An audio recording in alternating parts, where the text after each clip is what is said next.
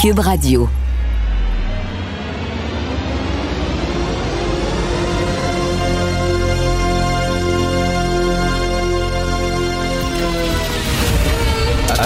Attention, cette émission est laissée à la discrétion de l'auditeur.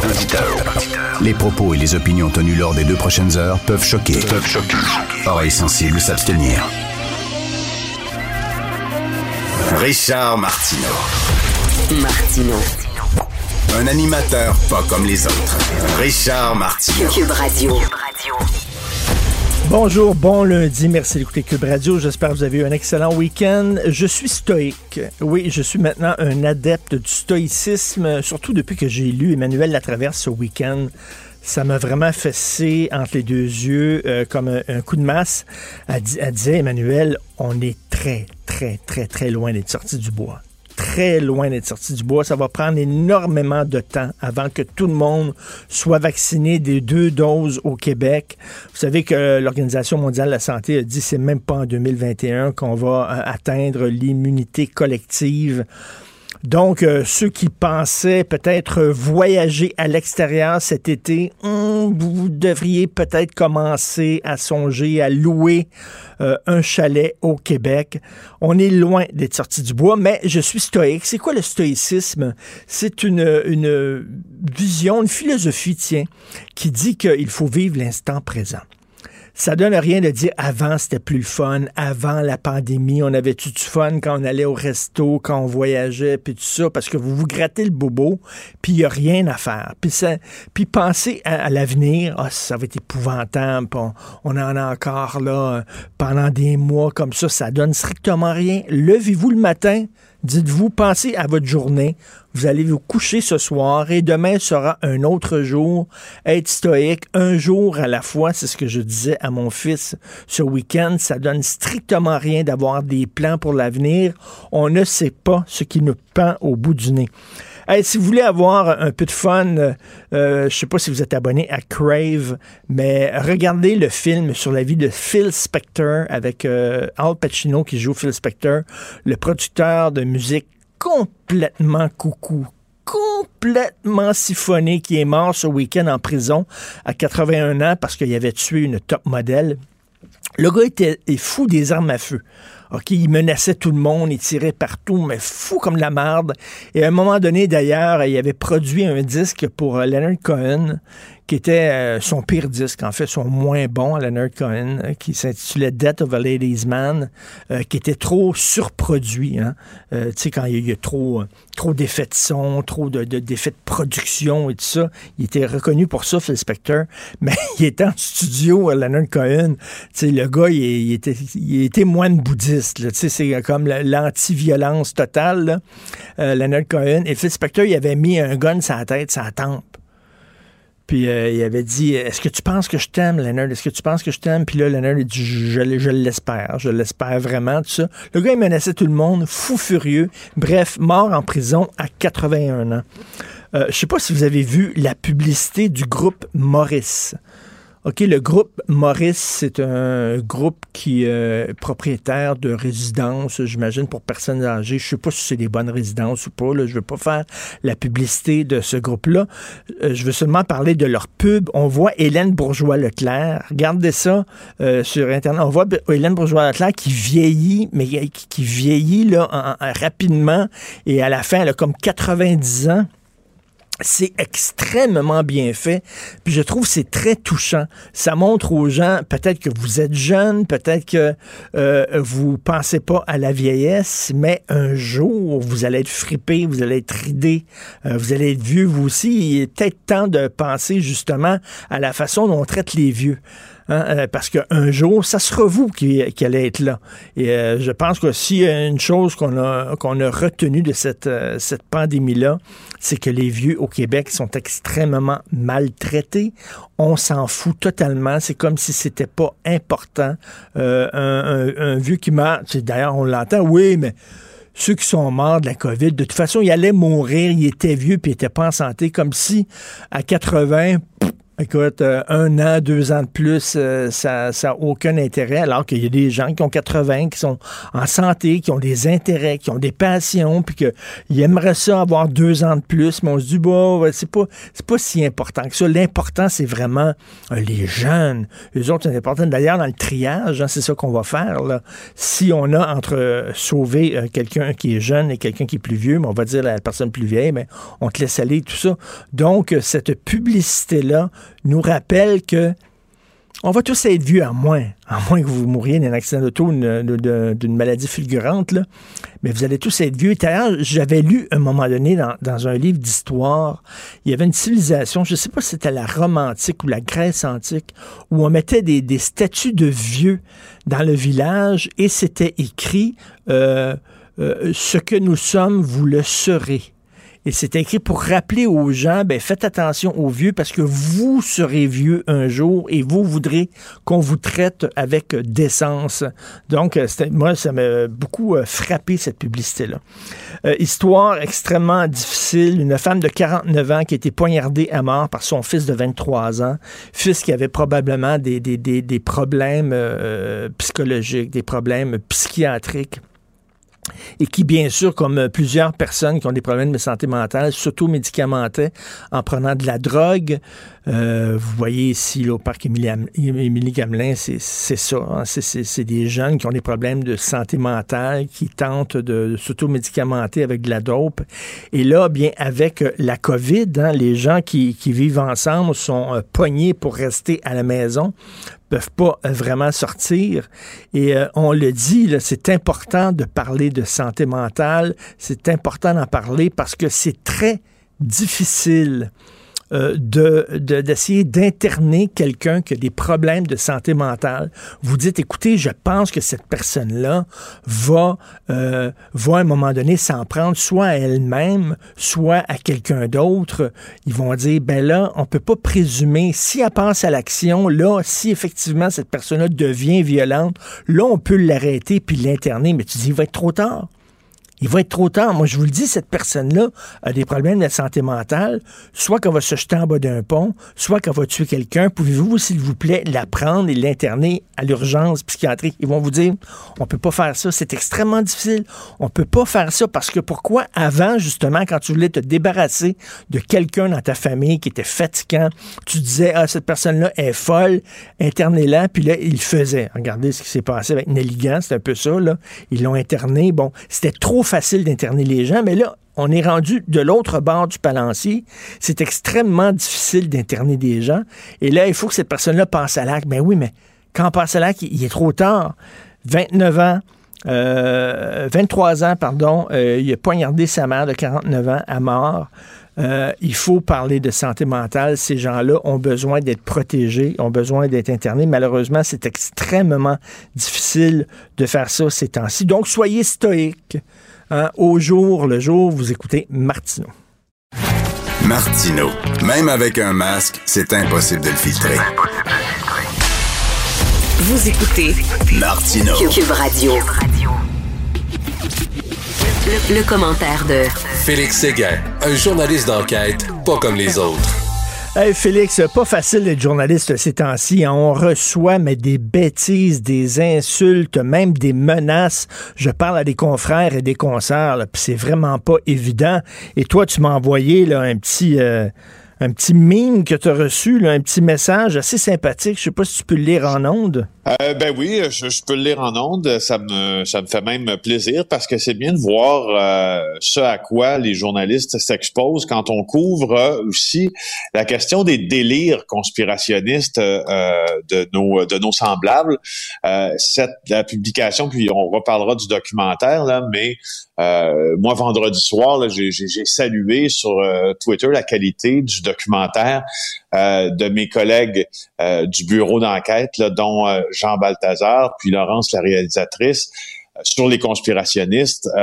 et puis, ça m'a valu vraiment une trollée d'insultes incroyables et ah, certaines étaient plus rough que d'autres, dont celle-ci. C'est ma photo.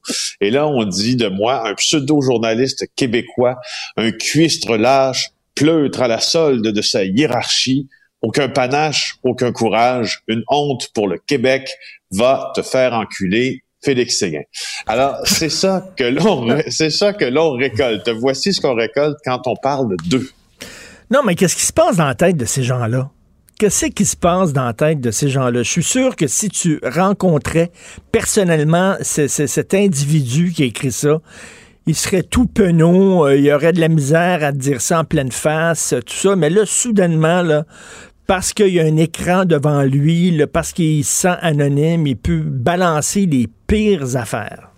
Oui, ben justement. Ah oui, puis d'ailleurs, parlant de pires affaires, et j'essaie de t'en retrouver un. Là, je, pendant que je te parle, je m'en vais dans mes courriels parce que je viens d'allumer. J'avais pas mis ça euh, à mon à mon plan, si tu veux, euh, de conversation avec toi aujourd'hui. Mais c'était écœurant ce qu'on m'a envoyé. C'est un homme qui, euh, en fait, tu sais, qui se dit qui se dit qu'il est quoi un citoyen lambda un peu là. Il dit je suis pas un gars super intelligent mais je suis pas tout à fait con. Bref j'appartiens à à une classe moyenne, spécifie-t-il, peut-être un peu au-dessus de l'intelligence moyenne, dit-il. et, il m'envoie un truc, puis là, il déclame euh, énormément sans aucune faute de français, dois-je mentionner. Euh, et euh, bon, ben, il dit que finalement, il croit certaines théories et que son job, c'est de remettre en question euh, la version officielle des gouvernements. Jusque-là, tout va tout va bien parce qu'en en fait, c'est le même job qu'on a. Moi et lui, tu sais, mettre en, en, ben en, en, doute les versions officielles, c'est ce c'est correct. C'est même, c'est même extrêmement sain et utile. Et, euh, et c'est ça le journaliste. Et là, finalement, il continue. Et là, un peu comme euh, tous les conspirationnistes font, à un moment donné, la chaîne débarque.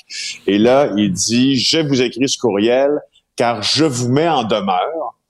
Euh, et euh, après l'article qu'on a fait sur les conspirationnistes qui étaient sous surveillance par la police, puis là, il commence à me menacer de poursuite. Puis, écoute, c'est tout juste, il me menace pas d'arrestation citoyenne, tu sais.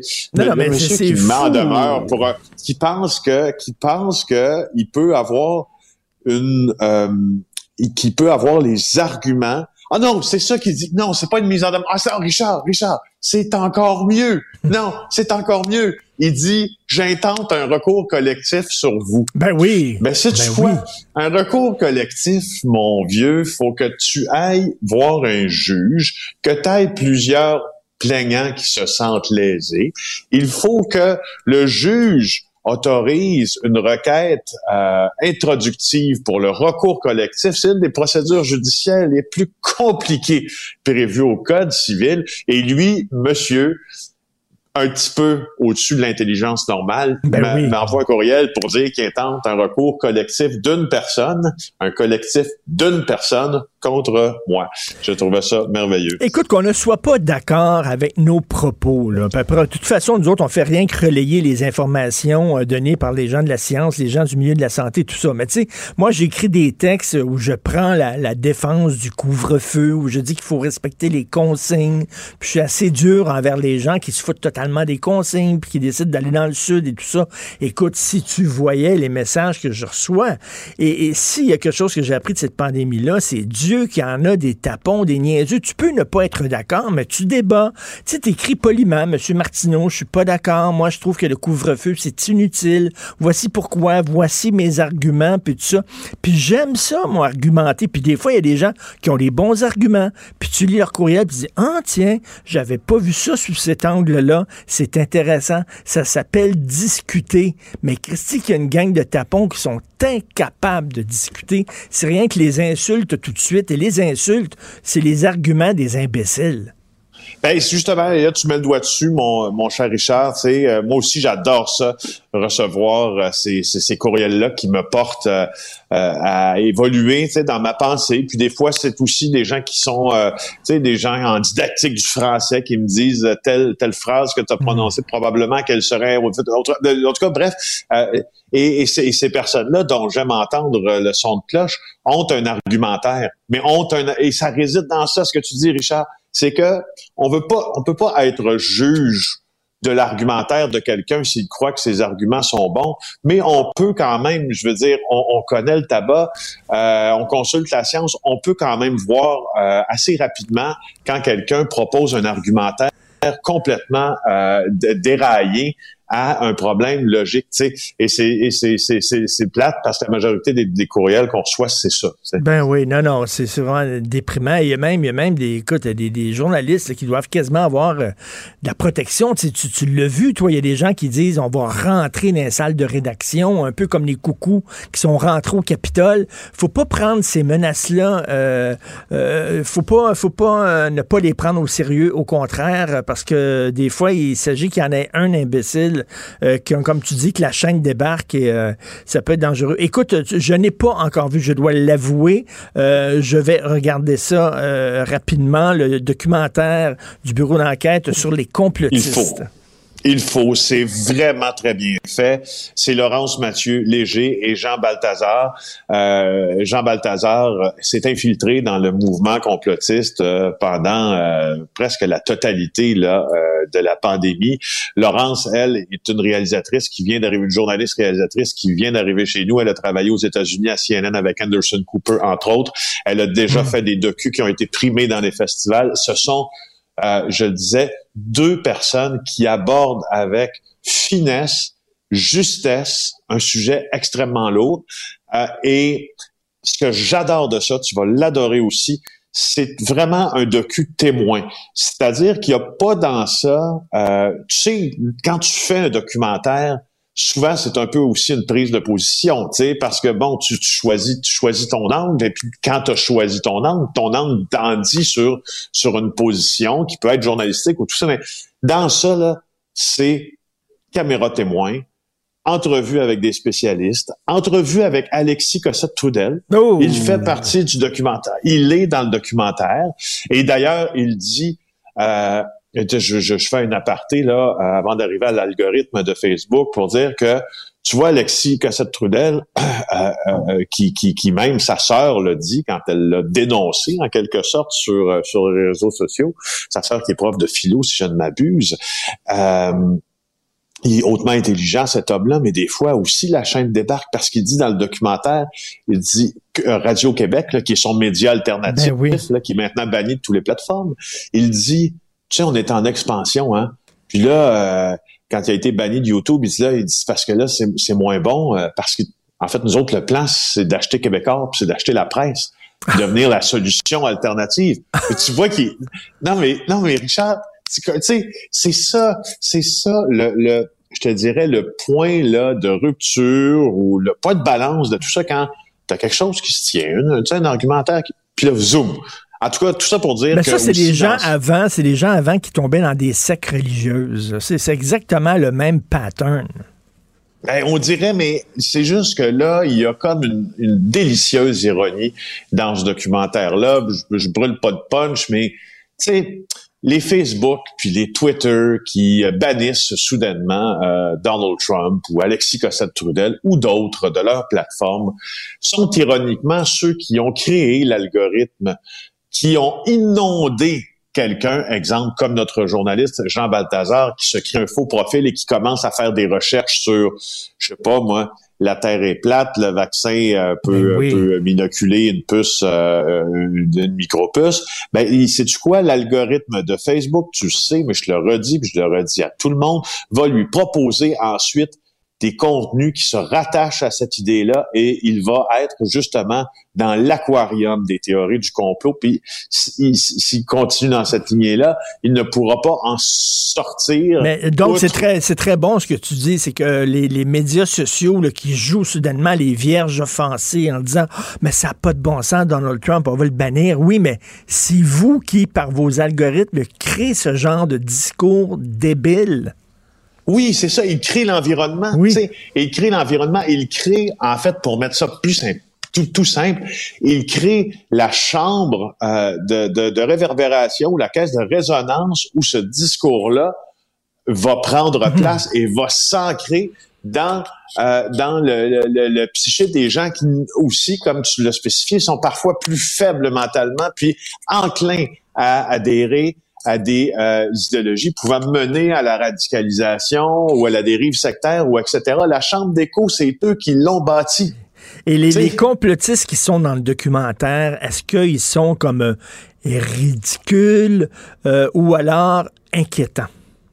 Pas du tout. Ils ne sont pas, euh, ils ne, ils ne sont pas ridicules. C'est ça qui arrive. Et moi, je, moi, je les trouve inquiétants parce que justement, ils ne sont pas ridicules. Parce que quand ils sont ridicules, ben tu dis voilà, euh, euh, c'est un perdu. Mais quand ils sont euh, comme un peu monsieur et madame tout le monde, et ils croient dur comme fer à, ce qu'ils voient et lisent, c'est là où ça, ça me ça m'instaure ça instaure chez moi un certain sentiment de panique. Alors on va découvrir d'ailleurs et puis c'est intéressant parce que dans le doc euh, euh, Jean Balthazar rencontre un, un complotiste du Saguenay-Lac-Saint-Jean qui, qui, est vraiment gentil. Puis ils s'en vont dans une manif ensemble euh, à Ottawa, en tu sais, la grosse manif, ben la grosse manif, la manif d'Ottawa cet été, là, et ils s'en vont ensemble avec d'autres complotistes qui offrent du covoiturage vers Ottawa. Ils sont cinq dans une Toyota Yaris. Jean Balthazar est sur le ciel du milieu, en arrière, en deux gars, pas de masque, il capote. Et là, euh, il rencontre finalement notre gars du Saguenay-Lac-Saint-Jean, puis à la fin du documentaire, il va l'avouer, il va lui avouer qui il est réellement. Tu sais, c'est une démarche très ah, honnête qu'il fait. Ouais, il va dire, regarde, je suis journaliste pour Québec puis mon but, c'était de vous infiltrer pour comprendre comment vous pensez. mais il n'a pas eu peur de se faire casser la gueule? Ben, je pense qu'il a bien lu que c'était pas un violent qui avait devant lui. Tu sais, c'était pas quelqu'un qui, qui, versait vers la, radicalisation. Puis en fait, cette personne a choisi de lui accorder une entrevue. Ensuite, je vous laisserai voir qu'est-ce qui qu'est-ce qu'il en advient. Mais c'est pour ça que je te dis qu'il y a beaucoup de doigté dans cette dans ce documentaire-là. Je le conseille à quiconque. Puis vous allez arrêter quand vous allez voir ça, de penser que les médias euh, ne sont que, euh, tu sais, que le que le relais euh, un peu là les yeux bandés là hmm. de ce qu'on nous dit puis puis ça c'est vraiment bien fait c'est c'est poli c'est gentil c'est bon écoute rapidement là tu parles il y a pas rien des complotistes il y a un médecin qui minimise qui minimise excuse-moi la covid non, mais j'aime ça. Minimise, je minimise. Il minimise. Alors, juste à dire en terminant, euh, je te fais ça presto, là, que le propriétaire des euh, cliniques médicales Lacroix, docteur Marc Lacroix, ben oui. euh, a tenté de, a échoué, vient de subir un échec devant euh, le Collège des médecins parce que euh, il a tenté de faire rejeter 11 infractions, plaintes privées sur des infractions disciplinaires qui ont été retenues contre lui. Il avait fait une cinquantaine d'entrevues à choix Radio X où il a minimisé les conséquences de la COVID-19 en remettant en question la pertinence des mesures sanitaires, nous dit le journal ce matin sous la plume de Nicolas Saillant. Et euh, ça n'a pas fonctionné, son affaire. Alors, les plaintes sont retenues. C'est une plainte privée. Donc, c'est un citoyen qui s'est levé, qui s'est dit, oh là, ça n'a pas d'allure tout ça. Alors, euh, il n'y a pas juste des gens là où ça ne ferme pas égal. Il y en a qui voient bien. Ouais, des, trucs qui ont pas médecins. En tout cas, je regarde ça, ce documentaire-là, ce soir. J'ai très, très hâte de regarder ça. Merci beaucoup. Bonne journée. On se reparle demain. Félix Séguin du bureau d'enquête. Salut. Cube Radio. Cube Radio. En direct à LCN. Salut Richard. Salut Jean-François. Alors, tu te demandes à quoi a servi la commission Charbonneau? Ça, c'est à cause de ce qui se passe présentement au ministère des Transports, entre autres? Ben oui, tout à fait. Alors, euh, texte du bureau d'enquête, ça va très, très mal au ministère des Transports. Alors, on parle d'un climat toxique. On dit que la division des enquêtes est totalement décimée. Euh, écoute, ça n'a pas servi à grand-chose, finalement. Te souviens-tu, Amir Kadir disait, la lutte à la corruption, c'est comme la vaisselle. Il faut que tu ça régulièrement parce que tu as beau laver la vaisselle, elle se salit. il faut que tu. Je sais pas si c'était comme moi, mais pendant la COVID, moi, ma vie actuellement chez moi, c'est remplir la vaisselle, vide le lave-vaisselle. Remplis le lave-vaisselle, vide le lave-vaisselle. Je faisais à peu près six fois par jour. Ben là, je pense qu'au point de vue de la lutte à la corruption, il est temps de partir une deuxième brassée. Là. Vraiment, là, parce que ça ne va pas du tout. Ça ne marche pas. Ça va recommencer. Pourtant, il y a eu des recommandations claires il y a cinq ans au rapport Charbonneau. Mais là, on dirait que au ministère des Transports, à la division d'enquête, c'est un peu comme l'UPAC. Tu sais, l'UPAC, il passe plus de temps à s'engueuler entre eux autres qu'à courir après les bandits. C'est un peu la même chose et ça me fait penser à un film à un moment donné que j'ai vu de Charlie Chaplin où il y avait 150 policiers qui couraient après Charlie Chaplin. Il lance une pleure de banane, puis les policiers font rien que tomber sur lèvres, ils retombent, ils lèvent, ils retombent. Puis écoute, j'ai le nouveau thème musical du ministère des Transports. On écoute ça. Je savais. Benny Hill. Oui! Écoute, après l'UPAC, maintenant. deviné. T'aurais deviné. La division d'enquête maintenant du ministère des Transports. À quoi ça a donné exactement d'avoir une commission Charbonneau il y a cinq ans? Je ne sais pas, mais tout ça étant recommencé. Vide le lave-vaisselle, remplis le lave-vaisselle. C'est exact. C'est sûr que si les gens sentent pas qu'ils sont surveillés, qu'ils sont épiés, euh, il n'y a pas d'incitatif à suivre Ben, les règles. Ce qui nous amène au deuxième sujet, les fameuses quarantaines obligatoires. Là aussi, il n'y a pas vraiment de surveillance Oh non, étroite. non. Les Oh gens non, qui reviennent de voyage. Je Ah, m'excuse, il te surveille, hein? Il t'appelle, c'est un appel Oui. robotisé. L'appel- Puis il dit Oui. si vous êtes chez vous, appuyez sur le 1. Attends une minute, là, vraiment, là, c'est rendu ça. Ce qui m'amène à te parler de cailloux. Il y a un lien entre tout ça, OK? Écoute-moi bien. Écoute-moi bien. Alors, PBS, le réseau PBS vient de canceller Caillou, d'annuler l'émission Caillou après des années. Il recevait. Au grand soulagement de certains parents, d'ailleurs. Il arrêtait pas de recevoir des plaintes, OK, où les gens étaient vraiment fâchés comme ce, son- ce petit torieux-là. Mais moi, dans Caillou, celle qui me tapait ses nerfs, c'est sa mère, OK? Parce que Caillou. Caillou pognait un gros sac de farine, l'ouvrait, mettait ça dans le salon partout, puis ça, puis elle disait « Oh, Caillou! » Caillou! Ben ça, c'est, ça, c'est le, le gouvernement face aux gens qui sont allés dans le sud. Oh! Caillou! Et c'est tout. Puis là, on te demande, tu la grosse surveillance, c'est si t'es chez toi, appuie sur le 1. Fait que toi, pendant ce temps-là, t'es au, euh, chez Costco, tu sais, puis tout ça. ah ouais, donc, là, t'appuies sur le 1. Et là, ils sont, sont tranquilles, ils peuvent dormir. Et pendant ce temps-là, on a appris qu'un travailleur essentiel dans la région de Charlevoix, qui a eu une contravention, lui, de 1550 dollars, OK? Parce qu'on disait qu'il n'y avait pas à être à l'extérieur pendant le couvre-feu. Le gars, c'est un travailleur essentiel. Lui, il a eu 1500 dollars. Ces gens-là vont dans le sud, comme le boss de Radio-Canada, se foutent de tout le monde, reviennent bien bronzés, puis on lui- il n'y a aucun problème. Caillou! Alors voilà. On a l'image, là. C'est ça. Donc, on, on se laisse sur, euh, écoute, le thème de- du ministère des Transports, la division des enquêtes. On écoute ça. Hey, Richard, passe une belle journée. Salut, bonne journée. Salut, à demain.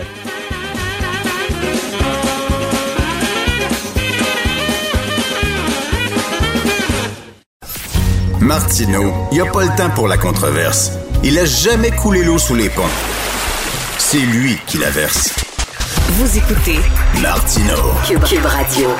Alors, journée très importante pour les enfants et les parents, c'est le retour à l'école pour les élèves du secondaire. Nous allons en discuter avec M. Sylvain Dancos, qui est enseignant en sciences et en mathématiques au secondaire.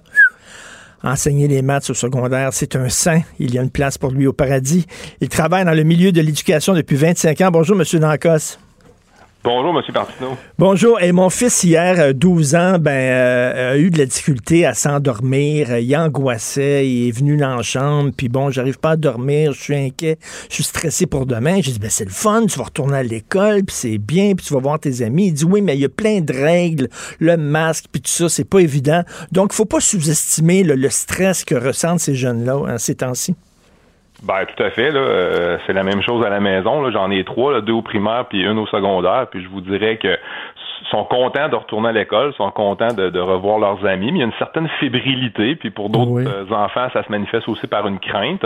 C'est variable d'un individu à l'autre. Puis oui, il faut prendre soin de nos jeunes, il faut faire attention. Puis euh, nous aussi, comme enseignants, là, puis le personnel scolaire est est à l'affût, donc euh, on, on travaille dans ces, avec ces variables-là, je vous dirais. Est-ce que pour vous, c'est une bonne euh, décision d'ouvrir les écoles? Ben, ça dépend du, de quel point de vue on, on se place. Moi, c'est sûr que si vous me parlez du point de vue pédagogique, si on parle de, de, de, de l'éducation avec un grand E, moi, je le dis, ça fait des mois et des mois et des mois que je le répète. Là. Donc, euh, oui, c'est une excellente nouvelle. Là. Euh, les cours à distance, euh, c'est, bon, c'est mieux que rien, là, on va s'entendre. Entre rien puis des cours à distance, on va y aller avec les cours à distance. Mais on constate puis le constat est assez dur, là, c'est que c'est- pas très efficace. c'est sûr que pour un enfant, pour un adolescent, sa place, c'est à l'école, dans sa classe, avec le personnel scolaire. Là. Et vous, vous êtes prof, euh, est-ce que vous préférez justement donner des cours en présentiel? Mon Dieu, que je déteste ce, ce nom- ce mot-là. Avant, quand j'étais jeune, on dit en personne, tu sais. Il me semble, là, ça, ça se dit aussi, là, est-ce que vous préférez donner des cours en personne ou plutôt qu'à distance? Ah ben, moi, pour moi, il n'y a pas de commune mesure entre les deux. Là. Je veux dire, si j'ai choisi d'être enseignant dans ma vie, c'est pour la relation prof-élève, c'est pour vivre avec ces jeunes-là, c'est pour passer du temps avec eux autres, pour m'asseoir à côté d'eux, de travailler, de voir l'évolution, euh, de travailler d'un point de vue académique, mais travailler aussi euh, certaines valeurs, puis de, de, faire avancer ces jeunes-là. Là, peu importe l'endroit où ils se mmh. trouvent, là, le but c'est de les faire avancer. Puis c'est sûr que le contact humain, ben c'est un peu ça la base de l'enseignement. Fait que ça dénature un peu notre geste, je vous dirais. Puis moi, ça me rend triste. Bon, c'est sûr qu'il faut, vivre avec, mais c'est certain que je fais pas ce métier-là pour, pour travailler à distance.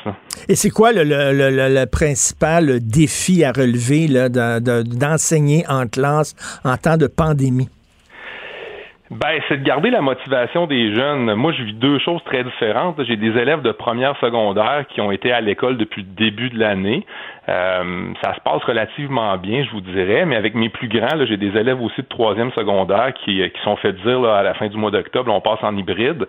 C'est plus dur, là. Euh, faut travailler au niveau de la motivation, du suivi, euh, de se remettre dans le beat, là, puis de, de revenir. C'est pas facile. Là. Euh, fait que c'est un peu décousu. Là. Je suis à l'école, je suis pas à l'école, je suis à l'école, je suis pas à l'école. Hmm. C'est plus au point de vue euh, motivation qu'il faut travailler.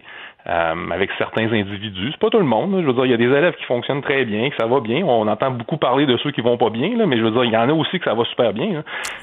Et, mon fils, mon fils, c'est pendant quand, quand il était en, télé, pas télétravail, mais enseignement à distance, euh, mm-hmm. des fois, il suivait ses cours en pyjama. Ouais. en pyjama dans le lit, là, il avait son ordinateur devant lui, puis il suivait ses cours. J'avais beau lui dire, ben toi, c'est comme, euh, c'est comme une journée d'école ordinaire, mais pour lui, non, c'était pas la même chose. Donc, c'est sûr, c'est, de revenir en, en, en personne, c'est pas la même affaire. Non, pas du tout. Là. Ça demande quand même un, effort de, de, reprendre ce, ce, tempo-là, je vous dirais. Là.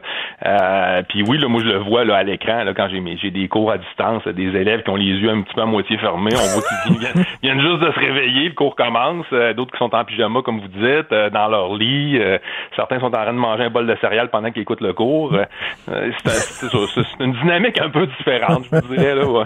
Et toute l'histoire, tout le débat là, sur bon les purificateurs d'air et puis la, transmission par aérosol, puis il y a des gens qui disent que ça n'a pas de sens de seulement ouvrir les fenêtres, que c'est dangereux, mhm. qu'il faudrait mettre des purificateurs d'air dans les classes. Vous en pensez quoi de tout ça?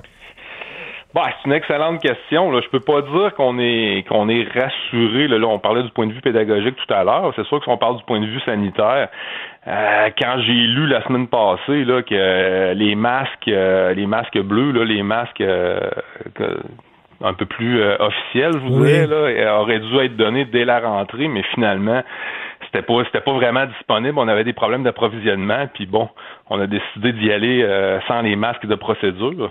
Euh, puis là, on, on apprend ça au mois de janvier, puis après ça, il y a un débat sur la qualité de l'air. C'est sûr que c'est un peu inquiétant. On On sait pas trop qui mm. croire là-dedans, puis on peut trop, on peut pas trop savoir à qui se fier finalement. Là. Oui, parce que le gouvernement, d'un côté, nous dit non, non, non, il n'y a pas de problème, ouvrir les fenêtres, c'est suffisant. Puis de l'autre côté, on voit des lettres ouvertes euh, qui sont publiées dans les journaux, signées par des dizaines et des dizaines, pour pas dire des centaines de scientifiques. Fait que, comme on dit, un chat, une chatte en perdrait ses petits. Tout à fait, mais c'est ça. Écoutez, les, écoles ouvrent, on, on, va vivre avec, là, mais c'est certain que la science avance aussi, mais des fois, c'est dur de s'y retrouver avec toute l'information qui circule. Euh, moi, je suis prof de maths et de sciences. J'ai une formation en sciences. C'est certain que je suis ça assez de près. Ben oui. Mais c'est certain que, bon, écoutez, on, c'est difficile de savoir de, quel côté le, vent, euh, vent souffle. Mais euh, on verra bien. En tout cas, des fois, on oublie aussi que dans certaines classes, là, en tout cas, moi, je regarde à mon école, les classes qui sont au centre du bâtiment, il n'y a, pas, a pas de fenêtre dans ces classes-là. Là. Fait que. Mais c'est ça, il y, il y en a qui n'ont pas de fenêtre, là. Non, ben les grosses polyvalentes des années 70, il y avait probablement un rabais sur le béton. Là.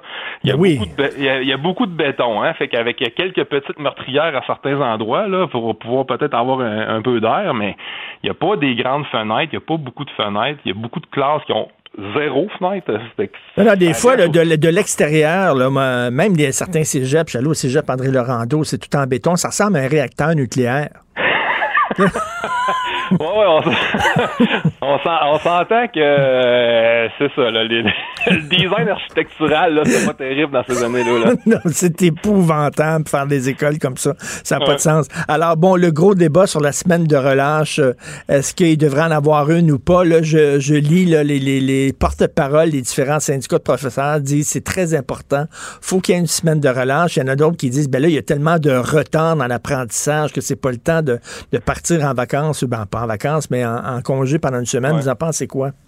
Ben, j'ai, j'ai, je me suis prononcé, là, je me suis mis la, main dans, dans, le cadre de porte cette semaine dans le journal, étant donné que je blogue au journal. Euh, moi, ce que j'ai dit, que c'était, c'était surtout pas au ministre de décider tout ça. Mm. Euh, moi, je pense que le ministre doit donner les moyens aux centres de services scolaires euh, et aux écoles de prendre des décisions locales. Euh, je pense pas que de, de, prendre un galon de peinture, là, puis de peinturer les quatre murs, le plafond puis le plancher en blanc, là, que ce soit la solution. Mais je pense que d'avoir une ouverture, puis peut-être que dans certains milieux, on va dire ben oui, on a une idée, nous, pour la relâche, euh, sur une base volontaire. Il y a peut-être des élèves qui en profiteraient, il y a des enseignants qui veulent s'investir, puis dans d'autres milieux, peut-être de dire non, pas du tout, on veut... Euh... Je pense que c'est des décisions locales. Puis je pense que les meilleures personnes pour euh, prendre ces décisions-là, c'est les équipes écoles, puis de voir avec leurs, euh, leurs enfants ou leurs adolescents qu'est-ce qu'on peut faire. Puis c'est toujours ça qu'on fait, là. Mais s'il y a des écoles qui s'en vont en relâche, puis il y a d'autres écoles qui continuent l'apprentissage pendant cette semaine-là, ça ferait pas des inégalités, ça? au point de vue de l'apprentissage des élèves? Ben, ça dépend. Je pense que s'il y a des élèves qui ont besoin de rentrer, moi, j'irais plutôt avec des, des, des, cas ciblés, je vous dirais. Là. Je dirais pas l'école reste ouverte pour tout le monde, mais si les équipes écoles décident, ben moi, j'ai trois, quatre élèves en mathématiques, par exemple, je pense que ces élèves-là pourraient bénéficier euh, de quelques présences pendant leur relâche, sur une base volontaire. Hein, si le parent puis l'enfant, ça les intéresse pas, je pense pas que de forcer un jeune à venir à l'école, c'est la solution. Puis aussi, euh, il y a un peu un délire par rapport à la semaine de relâche, dans le sens où apprendre, là, c'est pas euh, c'est pas un sprint. Apprendre, c'est un marathon. Fait que si on pense régler tous les problèmes en dedans de cinq jours, je pense qu'on rêve en couleur. Mm.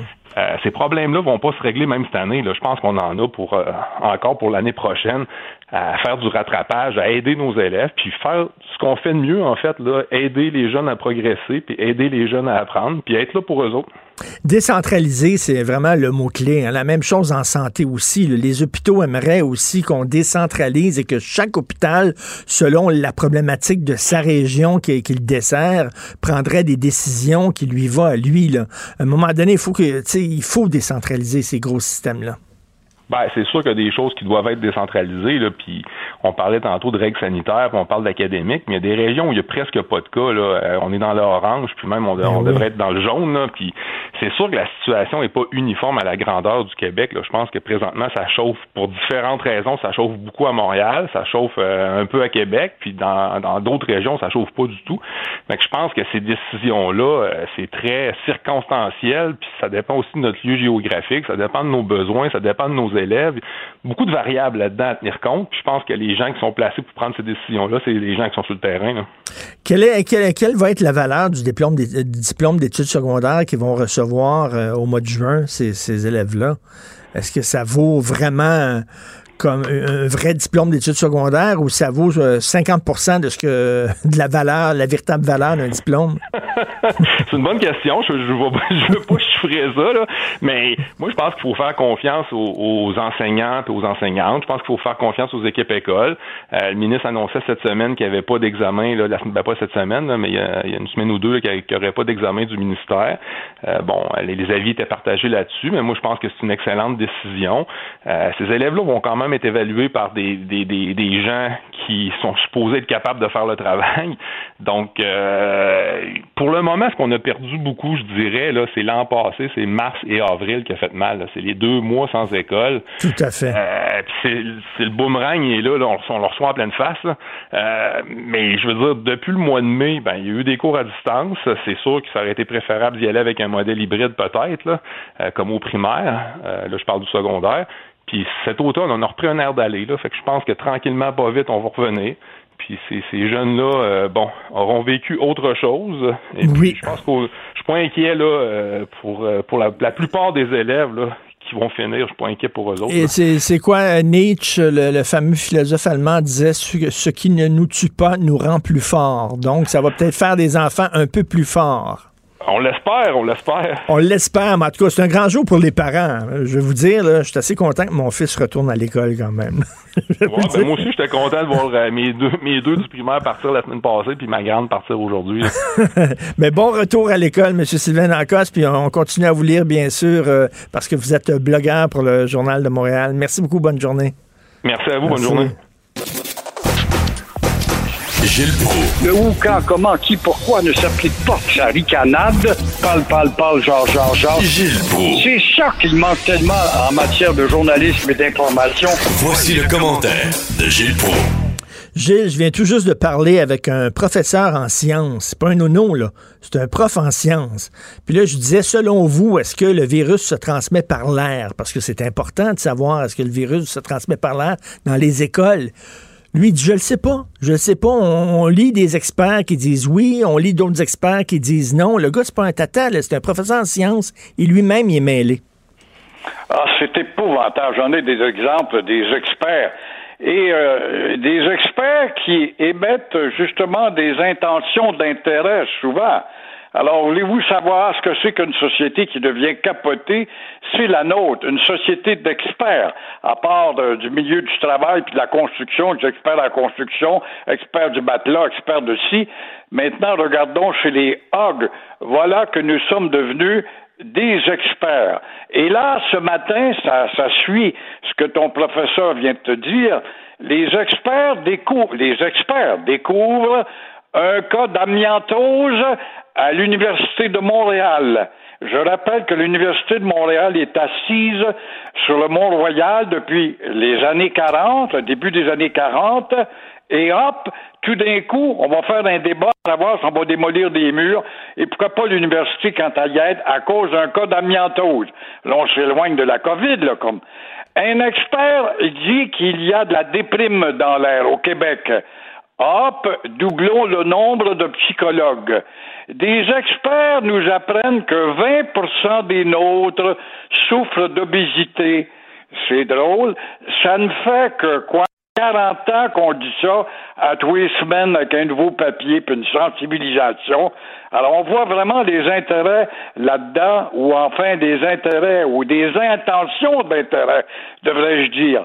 Des experts disent qu'ils vont des et le comique numéro un au Québec. Moi, je suis content, je l'aime bien, mais ça fait 35 ans qu'on l'a pas vu ou pas très peu vu. C'est bizarre. On a oublié Guy Nantel dans le palmarès de ta consoeur. Quand à Yates, on demande quel est le meilleur joueur de on va te répondre Maurice Richard. Ça fait que depuis 1960 qu'il n'est pas là. Euh, par contre, euh, on a oublié Guy, Guy Nantel dans le palmarès. Est-ce que c'est parce qu'il s'est engagé politiquement? Il fait pas partie de ce sondage-là, cette consultation. Mais par contre, quand je vois Sugar Sammy, là, là, ça, ça m'inquiète un peu plus. Ensuite de ça, Yongé avec les experts, euh, ça va toujours mal au ministère des Transports du Québec. Mais oui, c'est beau, ça. Nous apprennent qu'il n'y a plus d'enquête quand on donne un contrat. Alors, il y a des experts de tâches qui vont arriver là-dedans pour dire, va falloir peut-être une autre commission d'enquête.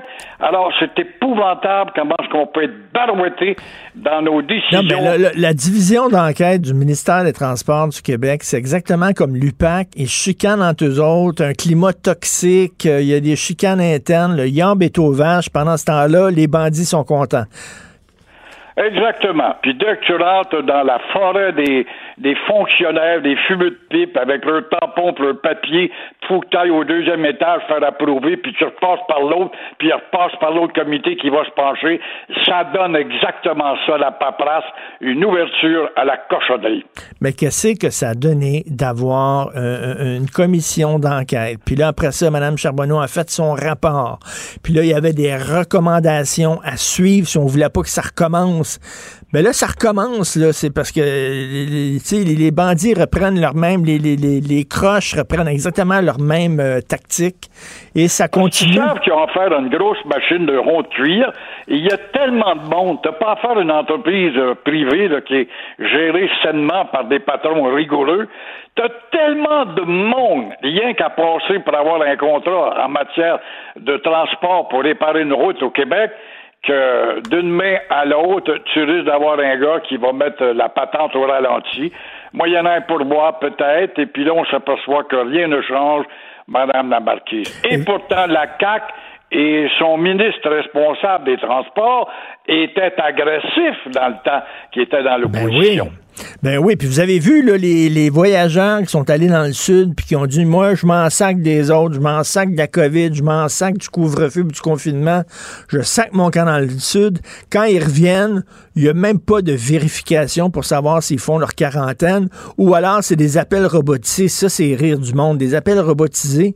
Ils disent Est-ce que vous êtes chez vous? Si oui, appuyez sur le 1. Gilles, c'est comme ça qu'on vérifie si les gens respectent la quarantaine l'irresponsabilité totale de toujours faire appel à l'électronique ou une patente inoffensive, la maternisation des enfants, on les prend par la main, on met des panneaux sur les autoroutes ou des ponts Champlain ou Jacques-Cartier, des gros panneaux qui ont coûté 500 000 dollars, des lumineux. Il pleut, soyez prudents, ça fait 60 ans que t'es au volant. Il y a un gars qui a eu une passe là-dedans pour convaincre le gouvernement de mettre un panneau lumineux et enfanter justement les contribuables que nous sommes.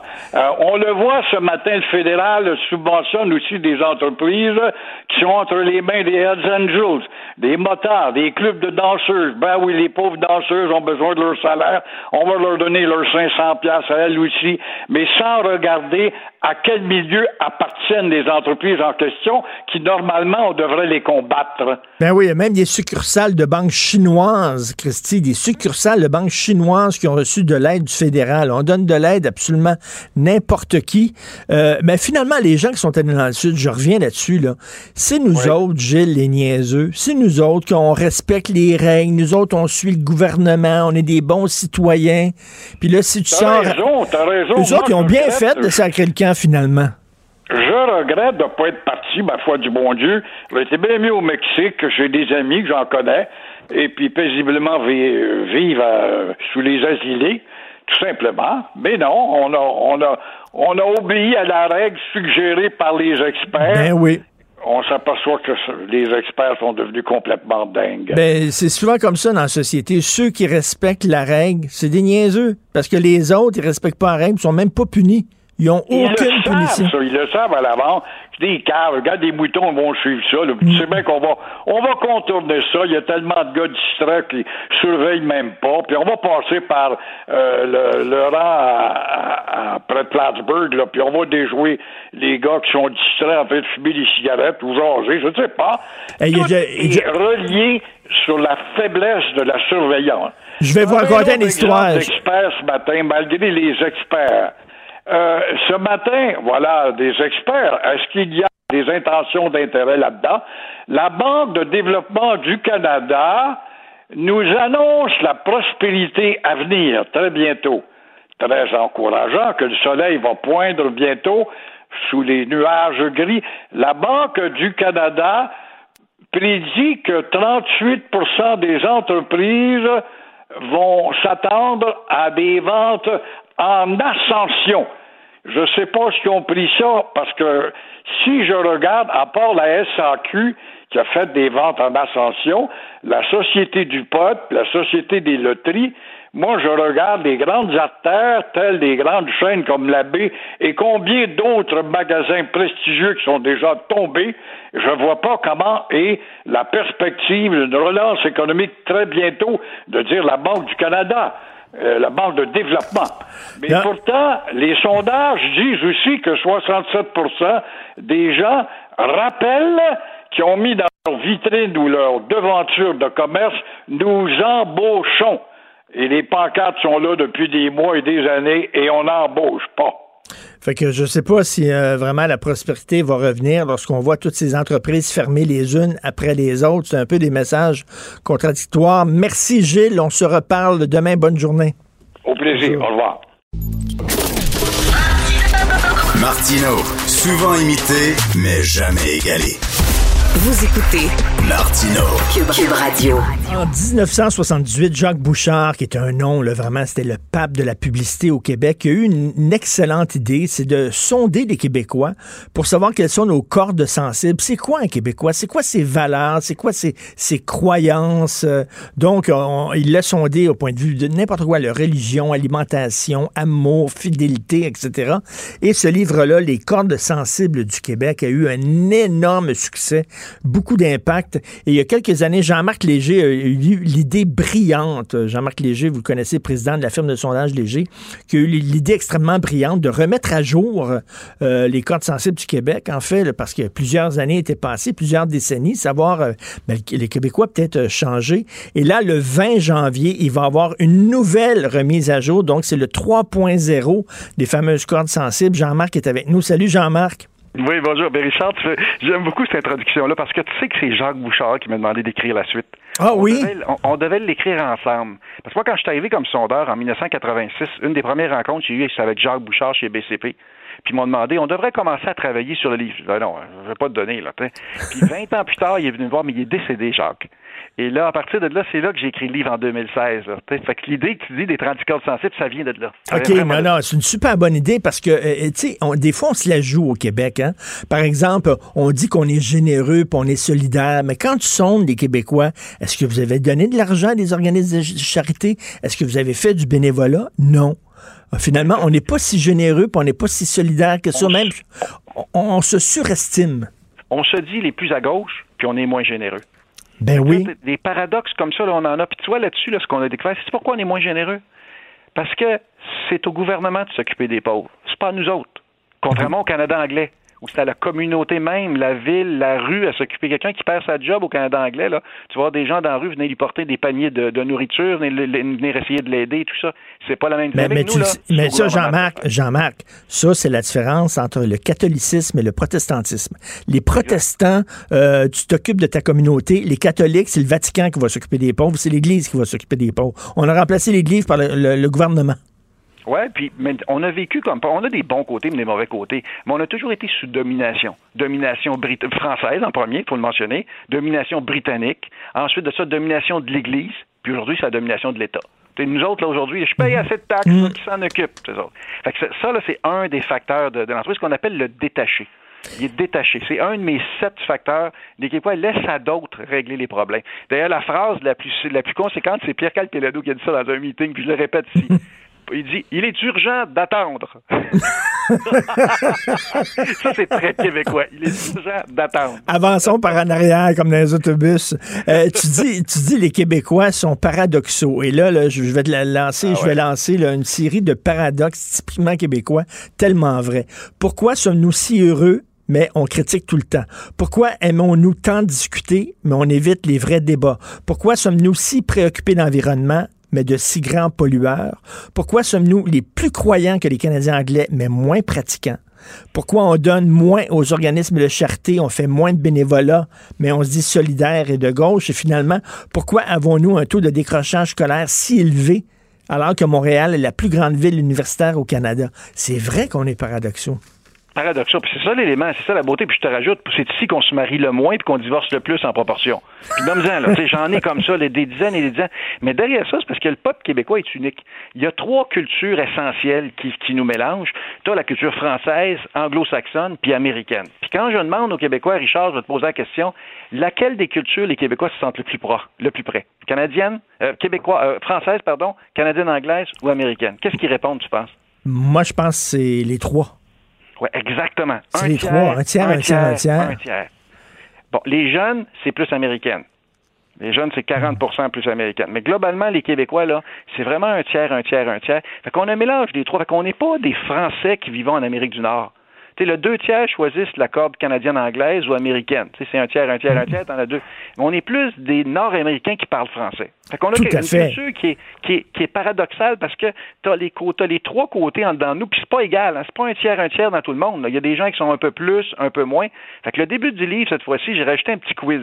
Ce que j'appelle le quiz sur l'identité québécoise. Répondez à 10 questions simples, là, puis vous allez pouvoir savoir votre ADN. Est-ce qu'il est vraiment francophone, plutôt métissé, plutôt anglophone? Mais c'est ça ce que je veux, c'est de provoquer la conversation chez les Québécois. Qui est-on vraiment? Ton cas de Québec, euh, le premier, c'était euh, c'était quelle année tu l'as publié, euh, Jean-Marc? C'est 2016. En 2016 qu'on l'a publié. Puis, Mais en cinq ans, est-ce qu'il y a eu vraiment beaucoup de changements en cinq ans? Mettons, je les nomme. Pandémie, les changements climatiques, les technologies, ça c'était un facteur central, là, toute l'arrivée des médias sociaux, les Donald Trump, il y a eu l'arrivée de la CAQ, la droite au Québec, il est arrivé tellement de choses événements. Et là, ce qu'on a décidé de faire, c'est que la première version du livre, c'était qui sommes-nous? Moi, je, voici qui on est comme Québécois, soyons fiers. Avec nos qualités et nos défauts, voici ce qu'on est. La deuxième version du livre, j'ai rajouté les chapitres et partout dans le livre sur où allons-nous? Et là, c'est les milléniaux puis les Z qui est le focus de ce. De, de Mais ça, ça, ça, là, je te dis, il faut pas que Mathieu Bocoté lise ça. Parce qu'il va pleurer. il va pleurer parce que ce que tu dis, c'est qu'on est de moins en moins distinct. Plus on s'en va, plus on commence à ressembler au restant des Nord-Américains. On perd notre distinction. Mathieu, au fan de crise cardiaque, s'il lit ça, là. Oui, on perd notre distinction, c'est-à-dire qu'on est de l'identité québécoise se dilue. Un jeune aujourd'hui qui a 20 ans ressemble plus à un jeune à New York, à Paris et même à Tokyo qu'à son aîné. Il hmm. achète les mêmes jeans, écoute la même musique, vole sur les mêmes films, écoute les mêmes films sur Netflix. Vous voyez, il achète les mêmes produits sur Amazon. On se mondialise. Fait qu'il y a un côté agréable parce qu'on a accès à une ben consommation fantastique. Mais un côté désagréable, c'est que la, notre identité, comme partout dans le monde, là, elle se dilue. Fait que c'est sûr que tu as des irréductibles, c'est sûr que tu de l'extrême de l'autre côté, comme aux États-Unis, l'extrême droite là, aux États-Unis, ou l'extrême gauche également. Tu as les extrêmes que ça crée, ça, la tension. Mais globalement, la majorité des gens se, dilue. Mais l'appartenance canadienne se dilue aussi. Il y a toutes sortes de choses qui se diluent parce que on se mondialise avec les bons et les mauvais côtés. Ça, ça veut dire que euh, tout, tout le, le, le, le, mouvement souverainiste va perdre de sa pertinence hein, auprès de ces jeunes-là. S'ils si, euh, ils se sentent de moins en moins distincts, ils ont de moins en moins envie de se séparer. Oui, ça, c'est un premier facteur. De l'autre côté, tu as la jeune génération qui s'est jamais fait dire non. Hein, c'est l'enfant roi qui est devenu un citoyen roi, puis un consommateur roi qui s'est jamais fait dire non. Fait que la jeune génération n'est pas comme celle qui est précédente. Un, elle est plus nombreuse. Aujourd'hui, les milléniaux sont plus nombreux que les baby boomers. Ça, faut se le dire. Mm. C'est un impact, là, parce que plus tu es nombreux, plus tu as de l'impact. Tu es plus riche également, contrairement à ce qu'on pense. Il y a un transfert de richesse qui se fait, puis cette génération-là sait c'est quoi la valeur de l'argent. Elle est plus éduquée, puis surtout, le facteur transcendant, plus technologique ce qui fait mhm. qu'elle commence à prendre les contrôles des entreprises, des mouvements sociaux. Partout, là, les jeunes s'imposent parce que la technologie, ils la, ils la maîtrisent, ce qui n'est pas le cas des gens plus âgés. Pendant longtemps, au Québec, on a vu l'argent comme étant quelque chose de sale. Tu sais, ça, c'était notre côté catholique. Tu sais, dans la Bible, on dit il est plus facile pour un riche d'aller au paradis que pour un... plus difficile pour un riche d'aller au paradis que pour un, je sais pas, un cheval de passer dans le chat d'une aiguille, par exemple. Tu sais, on voyait les riches comme étant là, euh, des gens euh, dans le péché. Ils n'ont pas ce, ce tabou-là, ils n'ont pas ce complexe-là, les jeunes. Non, l'argent, ils savent c'est quoi. Puis ceux qui ont des enfants de moins de 35 ans, là, euh, ils savent que l'argent, ils savent. D'ailleurs, d'ailleurs, on part du principe qu'ils ont souvent accès à plus d'argent parce qu'ils n'ont pas deux parents, ils en ont trois, c'est pas quatre. Ils n'ont pas, euh, ils ont pas quatre grands-parents, ils en ont six et huit parce que les familles sont tellement éclatées. Là. La blague qu'on dit, nous, on ne demande plus aux parents combien ils ont d'enfants, on demande aux enfants combien ils ont de parents. ils ont accès à, de l'argent. Hein? Mais ce que tu dis là, en chiffres, là, les baby boomers, quand il y avait 20 ans, il y a eu un sondage euh, qui disait ceci. On leur demandait est-ce que l'argent est important dans votre vie? 45% hein? des boomers ont dit oui. Ils ont posé la même question à Génération X. Les boomers, c'est ceux qui sont nés euh, jusqu'en 1964, de 46 à 64, qui ont autour de 70 ans aujourd'hui, 60, pardon, 60 ans et plus aujourd'hui. Ensuite, la génération X, celle qui est entre les deux. On leur a posé la même question. 55% disaient que l'argent, c'est important dans leur vie. Les jeunes milléniaux, là, je viens de leur poser la dernière question, la même question qui était posée quand les autres avaient 20 ans. 75% des milléniaux disent que l'argent est important dans leur vie. Oh! là, et c'est au cœur de leur vie. Là. Avec le stress qui vient avec, avec le stress de performance, d'accumuler de la richesse, des dettes, puis tout ça. Il y, a, un bon côté puis un mauvais côté à, à donner de l'importance. Mais l'argent, c'est majeur pour un jeune. Et pour les mêmes raisons. Tu n'achètes pas une auto de luxe mais tu vas acheter le canot qui est au-dessus de luxe parce que tu vas aller faire des, euh, des expériences. Tu ne dépenses pas pour les même raison, ça dépend des expériences. C'est vrai, ça, c'est vrai pour des expériences. Puis l'auto, euh, ils prennent les transports en commun ou alors ils prennent comme une auto, là, de plus en plus l'économie partagée, comme on dit, là. Ils sentent moins le besoin d'être propriétaire de, de, de, de quelque chose d'objet. Qu'est-ce qui t'a, parce que c'est certain que le, le, le, Québec mute, les Québécois mutent. Euh, quelle est la mutation qui t'a le plus surpris? Peut-être. Quand, quand, tu parles des milléniaux, là, je te résume ça en, trois éléments. Là, puis ce qu'on décrit dans le livre, là, c'est qu'il y a trois facteurs clés chez les jeunes. Un, le fun. Ils veulent vivre des expériences. Un jour, d'accumuler de l'argent, c'est pas grave. Contrairement à un Anglais, un Anglais accumuler de l'argent, c'est de la jouissance. Un Québécois, de l'argent, c'est pour avoir du fun. Fait on on n'utilise pas de l'argent de la même manière. Là, fait que le fun est le premier. Le deuxième, c'est le deuxième S, c'est la foi. Ils ont besoin de croire. Il faut hmm. que l'entreprise soit responsable. Il faut que je croie dans la marque que je porte. Ils ont besoin de croire parce qu'ils n'ont plus de croyances autres qu'eux-mêmes. Ils croient en eux. Là, puis eux autres ont besoin de s'identifier. Si je porte un chandail avec une marque, c'est parce que je, je veux faire la promotion de la marque. Ça, c'est le deuxième la foi.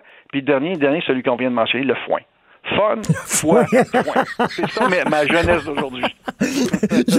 Mon père disait ça. Il y a du foin, lui. oui, c'est une vieille expression. Hein. Les gens ne savent pas que c'est de l'argent. Des fois, quand je dis ça, c'est le foin représente l'argent. C'est ça, les jeunes. C'est quand tu vois cette réalité-là. Mais là, là, on parle des milléniaux, là. Mais moi, dans le livre, mon, mon chapitre que j'aime le mieux, là, c'est sur les Z. L'autre génération après. Les 23 ah. ans et moins, là. OK. Puis eux autres, là, c'est vraiment la génération des médias sociaux, la génération hyper stressée. Je te donne un chiffre, là. 26% des jeunes ont déjà eu une dépression dans leur vie. Et OK. Un sur quatre. Hein, c'est eux qui sont les plus affectés par la pandémie, par exemple. oui. on, a, on a des jeunes stressés, des jeunes angoissés, c'est vrai, ça. Exact. Ça, là, ça va sortir de plus en plus parce que toutes les études là, le démontrent. Fait que cette génération-là, oui, est plus éduquée, est plus brillante, est plus réveillée, assez des choses plus jeunes avec les conséquences. les sites pornographiques des, qui, sont accessibles à tout le monde. On n'avait pas ça dans notre temps, nous autres, là. Mais à, 20 ans ou à 15 ans, tu es exposé à des choses que tu n'es pas prêt émotivement. Puis c'est vrai pour la violence de voir de la violence partout dans les jeux, les, les, les, les, euh, différents jeux à la télévision. La violence verbale, aussi des insultes sur les médias sociaux, tu es toujours euh, jugé par les autres. C'est extrêmement difficile. Écoute, euh, à mon âge, c'est pas facile d'être dans les médias sociaux, j'imagine, pour des jeunes, alors que tu n'as ben pas encore la coin dure, tu es en train de construire ta personnalité, te faire juger sévèrement par tes pairs, c'est pas évident. Donc, c'est le 20 janvier j'ai très, très hâte de, Je vais passer à travers. C'est sûr et certain que le nouveau Code Québec 3.0 euh, est, publié, est disponible. Mais écoute, euh, j'espère que les librairies vont ouvrir à un moment donné, ou sinon, on peut le faire ben, venir. sinon, on va être entré comment? Mais tout à fait tôt ou tard, on parle d'eux. Moi, je l'offre aux Québécois, puis c'est eux autres. Là. Voici, on est fiers. Le, le, livre est positif, mais avec des travers. C'est comme l'évêque disait, on est quelque chose comme un grand peuple. Moi, je rajouterais avec des petits travers. avec des petits travers. Merci beaucoup, Jean-Marc Léger. Toujours intéressant de te parler. Salut. La chronique argent. Une vision des finances pas comme les autres. Alors, on parle d'économie avec Yves Daou, directeur de la section argent du Journal de Montréal, Journal de Québec. Yves, est-ce qu'on a des nouvelles de Couchetard et Carrefour? Euh, présentement, il y a une appel conférence qui est avec euh, les investisseurs ce matin, dont les journalistes peuvent euh, écouter. donc, on devrait en avoir des nouvelles prochainement. Mais ce qu'on a appris ce week-end, c'est que, bon, après la visite d'Alain Bouchard à Paris pour la rencontre avec Bruno Le Maire, donc, il a décidé, de, dans le fond, de retirer, de se retirer de ce plan-là. Et ils ont annoncé ce, ce week-end qu'ils travailleraient sur des projets de collaboration, de partenariat. Euh, donc, euh, on ne sait pas vraiment ce que, ce que, ça veut dire. Ce qu'on comprend là, de, cette, de, de, toute la base diplomatique et économique, c'est que, dans le fond, les deux entreprises étaient d'accord de s'entendre mmh. pour euh, que mais que politiquement ça passait pas auprès de Macron puis Bruno Le Maire qui est l'équivalent de, de, notre ministre de l'économie Pierre Fitzgibbon donc, euh, donc politiquement, ça, ça, ça marche. OK, Carrefour, Carrefour, là, il n'y avait pas de problème à vendre. Il était prêt à vendre. Mais là, c'est le gouvernement français qui dit non, non, non, c'est pas vrai que ça va être des Québécois qui vont avaler cette entreprise-là, qui est un fleuron national. Oui, exactement. Hmm. Et il faut, je pense que la question du nationalisme économique de la France semble être plus, euh, plus dure que le nôtre. C'est-à-dire qu'eux veulent vraiment protéger leur fleuron, veulent vraiment. Euh, euh, s'assurer qu'il garde la bataille qu'il mène contre les géants du web en, en, France. Là, est beaucoup plus, euh, cette bataille-là est beaucoup plus féroce de leur part que la, la, nôtre au ben Canada. C'est toujours, toujours la euh, même chose. Quand on achète une entreprise étrangère, on est tout content, yeah, mais quand on se fait acheter par une entreprise étrangère, bouh! Ouais.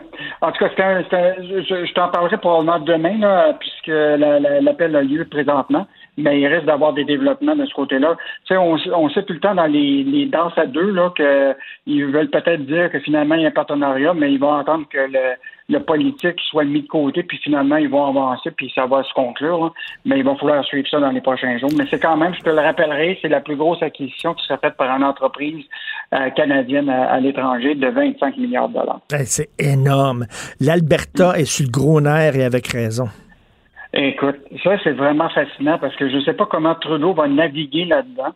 Parce que c'est bon, son ami, c'était pas Trump, son ami devait être Biden, mais euh, ce qui est euh, coulé durant ce week-end, c'est que Biden, dans ses premiers gestes, les premiers décrets, annulerait le fameux projet de prolongement d'un pipeline qui s'appelle Keystone XL, euh, qui part de l'Alberta et vers le Texas, qui normalement amènerait 830 000 barils de pétrole par jour. C'est énorme. C'est un projet de 11 milliards de dollars fait par une compagnie qui s'appelle TC Énergie, qui est, qui est une co-entreprise parce que le gouvernement albertain a mis de l'argent. Euh, le gouvernement albertain va perdre beaucoup d'argent si ça, ça va pas. De, des emplois vont être en danger. Déjà, là, le Parti conservateur, Erin O'Toole, il est dans tous ses États. Il dit que ça va être la catastrophe en Alberta. Je ne sais pas comment Trudeau va naviguer là-dedans. Normalement, Trudeau, ça devrait être son ami. Ben mais, euh, mais là, ça risque de, Biden et. Euh, en tout cas, ça va être Mais là, si Biden est contre ça, c'est-tu à cause de, raisons environnementales? Ben, Joe Biden a déjà annoncé que lui, là, il croyait pas au pétrole. Il l'a annoncé. des fois, il a fait ben des reculs euh, là-dessus. Puis son plan, si tu regardes le plan des démocrates actuellement, écoute, tu vas voir leur, leur, plateforme électorale, installation de 500 millions de panneaux solaires d'ici les, prochaines années, installation de 60 000, euh, ce qu'on appelle des, des parcs, euh, des parcs éoliens, euh, presque un, demi-million de stations de recharge sur les routes pour les voitures électriques. Écoute, lui, là, son plan, c'est vraiment les, aller vers ce que, bon, tu sais, il va probablement signer l'accord de Paris pour le, ce qu'on appelle le zéro carbone. donc, ça risque de beaucoup défavoriser le pétrole de l'Alberta, mais ça risque probablement de favoriser notre hydroélectricité pour laquelle on attend des contrats avec Hydro-Québec. Oh, donc, attends donc, mauvaise nouvelle pour l'Alberta, peut-être bonne nouvelle pour le Québec, on verra. Ah, ça, c'est clair que ça va être euh, ça va être de très bonnes nouvelles si euh, évidemment ils réussissent à s'entendre avec euh, l'État du New Hampshire. Mais je pense que dans la tête de Biden, le pétrole sale de l'Alberta ou le pétrole de, de, bitumineux, c'est loin d'être dans son dans sa plateforme. Ah non, ils sont très à gauche, les, démocrates sous Biden. ils sont ils sont assez à gauche, ils sont très environnementaux. Et euh, l'autre jour, euh, Adrien Pouliot m'expliquait comment ça fonctionnait les bitcoins puis la crypto-monnaie, parce que je comprends rien là-dedans. Il m'a tout expliqué ça, mais écoute, il y a un boom incroyable de la crypto-monnaie. Ben, en fait, il y a deux affaires. Il y a la question du boom des petits investisseurs qui utilisent ça pour faire de, l'argent, puis évidemment, c'est quelque chose de très complexe, mais derrière cette complexité-là se, se, se, trouvent des serveurs de systèmes informatiques pour justement faire ces opérations de mathématiques. Là. Et au Québec, ce qui est assez fascinant, c'est qu'on a une de ces grandes entreprises-là qui s'appelle Bitfarm. Écoute, ils ont des centres serveurs, euh, même moi j'en ai appris avec l'article de, Martin Larocque. Euh, t'en as à Farnham, t'en as à Saint-Hyacinthe, à Coansville, à Magog et à Sherbrooke. Et là, ils ont un plan actuellement pour un grand projet d'une construction d'un centre de crypto-minage euh, qui aurait une superficie de 100 000 pieds carrés. écoute, ça, ça va. Puis ce gars-là, cette entreprise-là, Bitfarm, là, sa facture d'électricité, là, c'est à peu près par année là, autour de 23 millions. Eh bien oui, c'est énergivore au bout, là, parce que ça ça, ça, ça, chauffe, ça chauffe, fait que tu as besoin de, de, de, de, climatiseurs oh, et tout ça.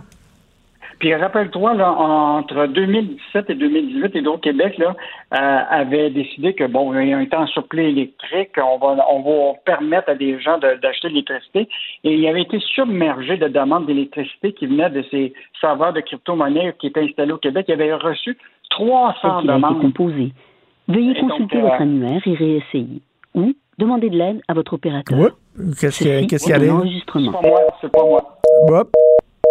Non, c'est pas moi. OK, c'est petit problème ici, là.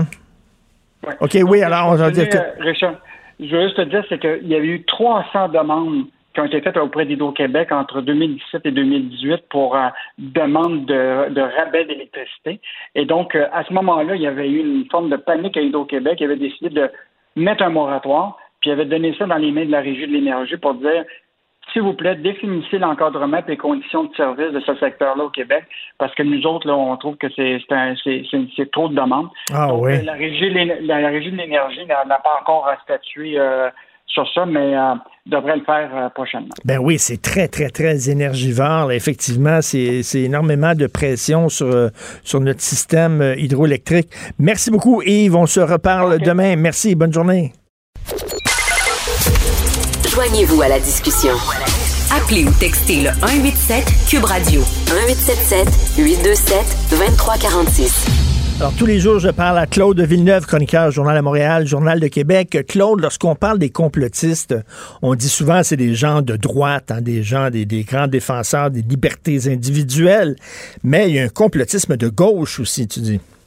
Oui, absolument. Je l'appelle, je les appelle les hippies complotistes. du monde qui sont un peu là, pas de 5G, pas de vaccin dans mon corps, je me soigne avec des produits naturels. Tu sais, il y a, il y a une certaine frange de, de gens quand tu regardes là, euh, euh, sur les réseaux sociaux. Oui. Ou les, des gens qui tiennent un discours qui est, mettons, hostile à la science, euh, qu'on pourrait dire officiel, puis euh, qui, euh, qui a des gros doutes là, sur la gestion de la pandémie, qui euh, communie à une certaine église de gauche. Là. D'abord, je me sens, j'ai l'impression de sonner comme mon collègue, collègue Mathieu Bocoté.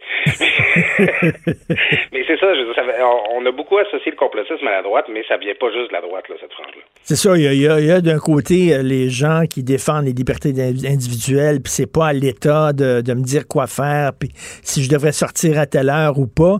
Mais il y en a d'autres, c'est il faut faire attention à ce qu'on met dans notre corps. Oui, puis ben tu sais, il y a, une- récupération du, du, du mouvement complotiste par euh, des groupes d'extrême droite qui l'encouragent. Puis euh, tu sais, les- on pourrait parler un petit peu là, de ce qui reste de la meute, là, puis de toute la constellation, là, Trudel, Stupid, puis, ça.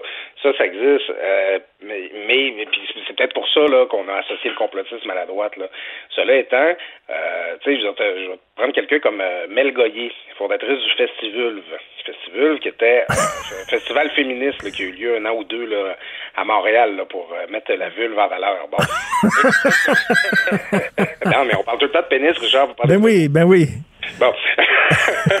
Et euh, Mel Goyer, ben, c'est rendu une figure euh, très connue chez les complotistes, là, les vice-présidents de la Fondation pour la- les droits et libertés du peuple de Stéphane Blais. Ah oui. Euh, elle, elle diffuse beaucoup de messages là où elle dit que le vaccin, bon, il y a des affaires pas bonnes là-dedans là, qu'on veut nous forcer là, à, avaler, à mettre dans notre corps. euh, c'est pas bon.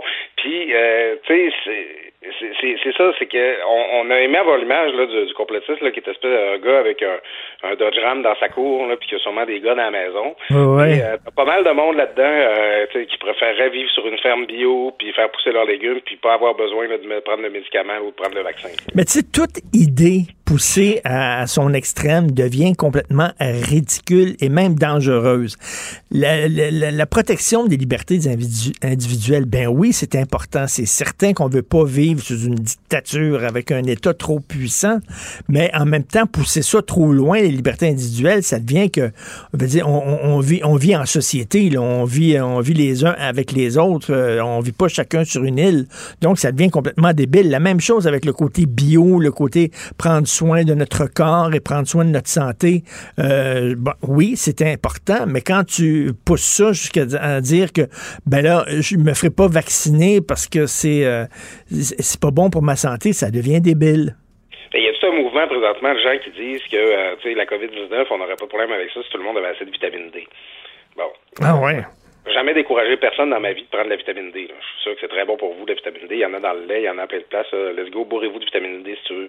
La- L'affaire, c'est que quand quelqu'un euh, est, en tempête euh, inflammatoire, là, parce que y a, euh, son, corps, ses poumons sont envahis par la COVID-19, euh, t'auras bien beau lui donner un petit jus d'orange ou un petit verre de lait, là, euh, pas ça qui va améliorer sa situation. Là, c'est que, ben oui, tu sais, dans la vie, je veux dire, pour un paquet de raisons, il faut euh, avoir une bonne alimentation, il euh, euh, faut manger plus de végétaux, faut faire de l'activité physique. Tu sais, genre ça, c'est bon pour toi, c'est bon pour plein d'aspects de, de, ta vie, mais tout se soigne pas avec du jus vert à un moment donné. Là, ben, tu sais, quand tu as, le cancer, je suis désolé, mais vive la médecine traditionnelle. Là, c'est bien beau les bombes chinois, puis les, les, les, poudres de perlin pimpin, puis tout ça, là, mais quand tu as une grave maladie, vive la médecine traditionnelle, la chimio, les vaccins, etc.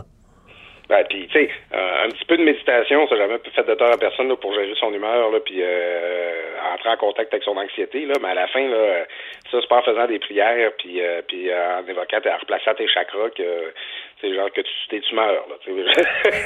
Il faut être réaliste là-dessus. Donc, c'est ça. C'est que, y y a, bon, ça, ça fait longtemps, il y a une espèce de commerce des saines habitudes de vie. Tu sais, avais des, des, des, des, des filles comme Jacinthe, là, qui avaient une entreprise, là, qui vendait des produits naturels. Oui. Gwyneth Paltrow? Ouais, ben oui, ben tu sais, c'est ça, c'est connu, là, ça existe depuis longtemps. Euh, puis qui, qui, nous invite à adopter un mode de vie peut-être plus naturel, là, puis d'envoyer notre paiement là, aux deux paiements de 39,95 là, pour recevoir une chandelle qui sent le vagin. Mais on revient à la vulve. elle, se faisait, elle, se faisait stimer. Je qu'on se demande. Donc, un peu, ça me fait rire. Mais le, euh, le tu sais, à la fin, je veux dire, tu peux pas. C'est beaucoup la méfiance envers les institutions qui nourrit ça. Tu sais, je veux dire, un, exemple que je voyais, c'est Amir Kadir, qui est bon, euh, qui est infectiologue, euh, qui pratique mm. encore la médecine. Il fait une publication où il dit, euh, hey, regardez, je vais me faire vacciner, c'est sécuritaire, tout ça. Je suis très content d'être vacciné, je, ne serai pas dangereux pour mes patients et tout. Puis t'as au-delà de la moitié des gens qui, dont on comprend que c'est ses fans, c'est les gens qui suivent sa page, qui disent, je vous aimais, j'avais confiance en vous, mais maintenant vous faites le jeu du big pharma, je suis déçu. C'est comme non, Amir Kadir, il, il, est pas pour Big Pharma. Là. Amir Kadir, il est pour soigner du monde et empêcher du monde de tomber malade, c'est tout. Là. sais, Amir Kadir, c'était quelqu'un qui était contre le Big Pharma. Là, c'était bien lui là, qui, était, qui était à gauche. Mais là, tu as comme un mariage contre nature, c'est-à-dire de gens très à droite qui défendent les libertés individuelles et de gens très à gauche qui tripent écologie et tout ça. Et là, tu as comme ces gens-là qui devraient pas se rencontrer, qui devraient pas être dans la même équipe, mais là, qui jouent dans la même équipe parce que veut, veut pas, l'extrême droite et l'extrême gauche finissent toujours par se rejoindre quelque part. Ouais, ben c'est ça. Puis en fait, là où ils vont se rejoindre beaucoup, c'est souvent euh, quand c'est de se méfier du gouvernement puis des institutions. Puis là, ben c'est ça. Mm. C'est euh, Politics make Strange Bed, Strange Bedfellows. oui. C'est que, ah ouais, ok, euh, toi, t'as eu le gouvernement parce qu'il veut t'empêcher d'avoir des guns, puis euh, qu'il veut te forcer à porter un masque. Bon, ben, moi, j'ai eu le gouvernement parce que euh, il fait pas la promotion des médecins traditionnels, puis euh, ben, il forçait à avoir des vaccins.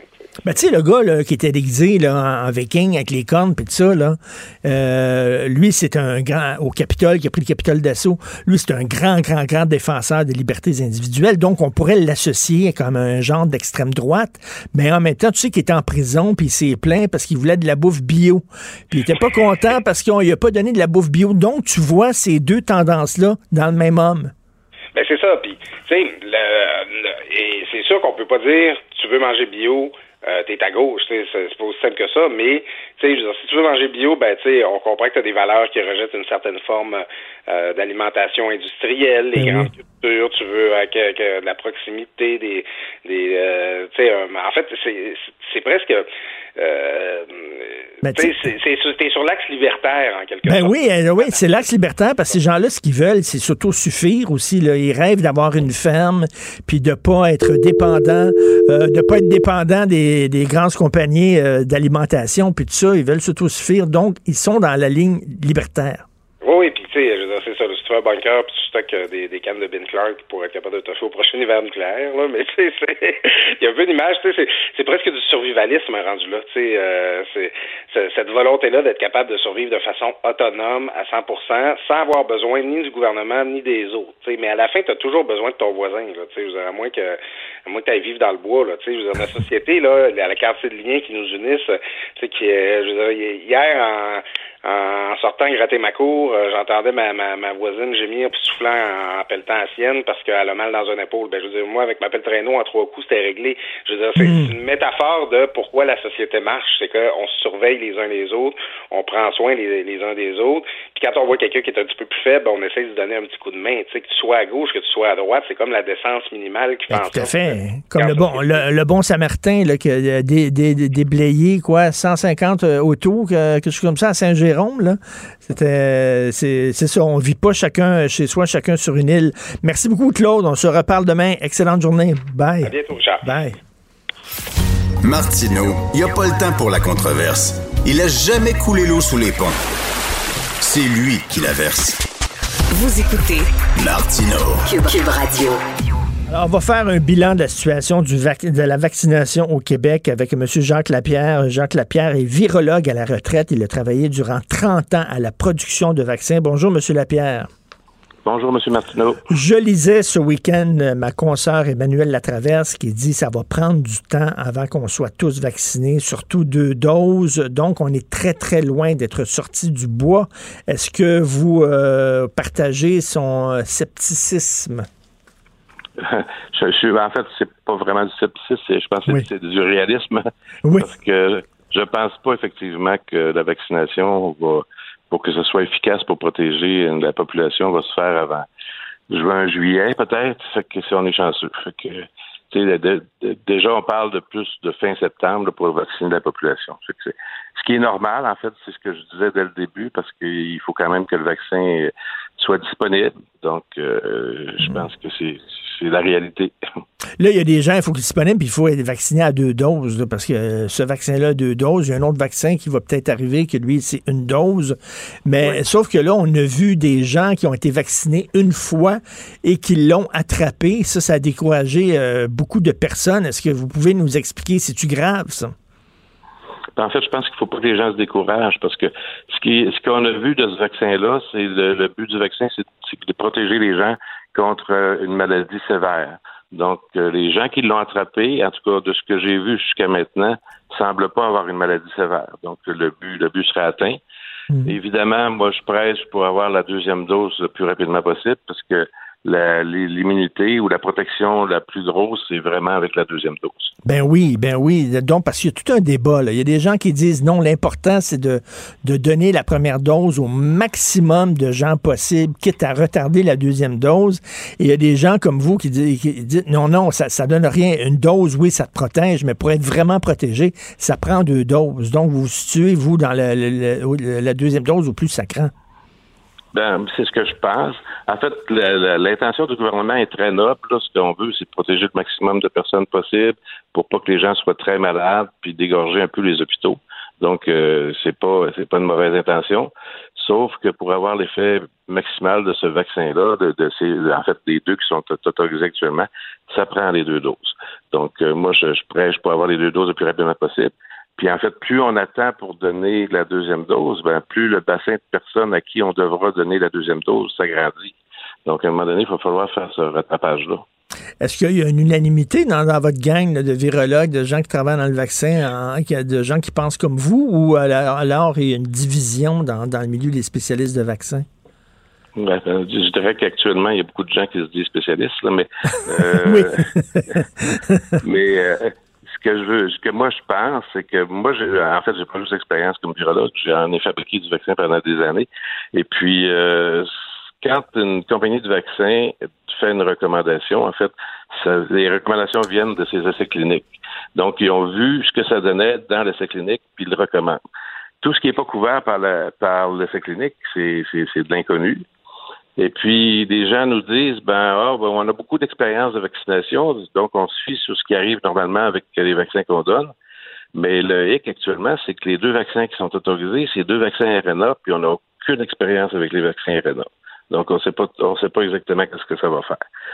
Donc, euh, moi, je suis du côté sécure. Je me dis, ben, écoute, comme je sais pas ce- exactement ce que ces vaccins-là vont faire, ben, je me, je me, je me mets du côté de la recommandation qui a été testée en essai clinique. Donc, ça, on sait que ça marche. Deux doses, ça fonctionne. Oui.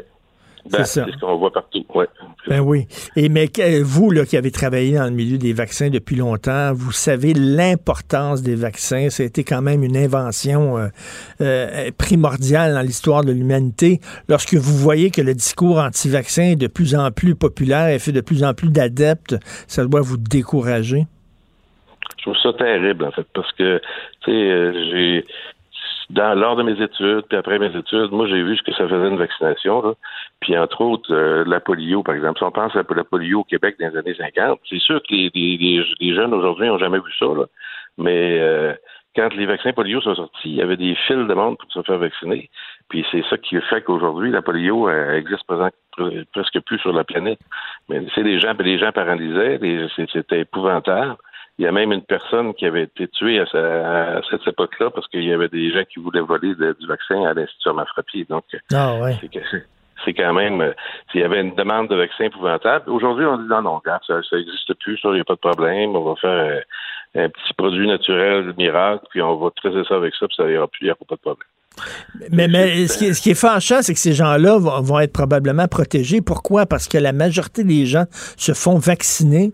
Donc, eux qui ne penseraient qu'à leur petit nombril vont être protégés parce qu'il y a des gens, justement, qui sont altruistes autour d'eux. Oui, oui, mais il faut quand même, pour, arriver, pour en arriver là, il faudrait qu'il y ait 70, 75, peut-être 80% de la population qui soit vaccinée. Donc, euh, c'est pas, de, pas demain matin. Ben donc, le, de voir le, mouvement anti-vaccin qui devient de plus en plus euh, populaire, comme je dis, qui fait de plus en plus d'adeptes, euh, ça peut euh, ça peut être inquiétant, ça. C'est inquiétant, c'est très triste parce qu'à un moment donné, on voit on voit réapparaître des, maladies aussi.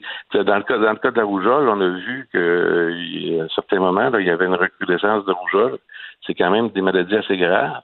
Puis c'est quand même des maladies qu'on peut euh, qu'on peut prévenir par des vaccins. Donc c'est vraiment dangereux en fait. cette mentalité-là. Et les gens qui disent, on sait que bon, c'est une première dans l'histoire de l'humanité qu'un vaccin euh, pour une euh, maladie aussi grave que la COVID a été fait de façon très très rapide.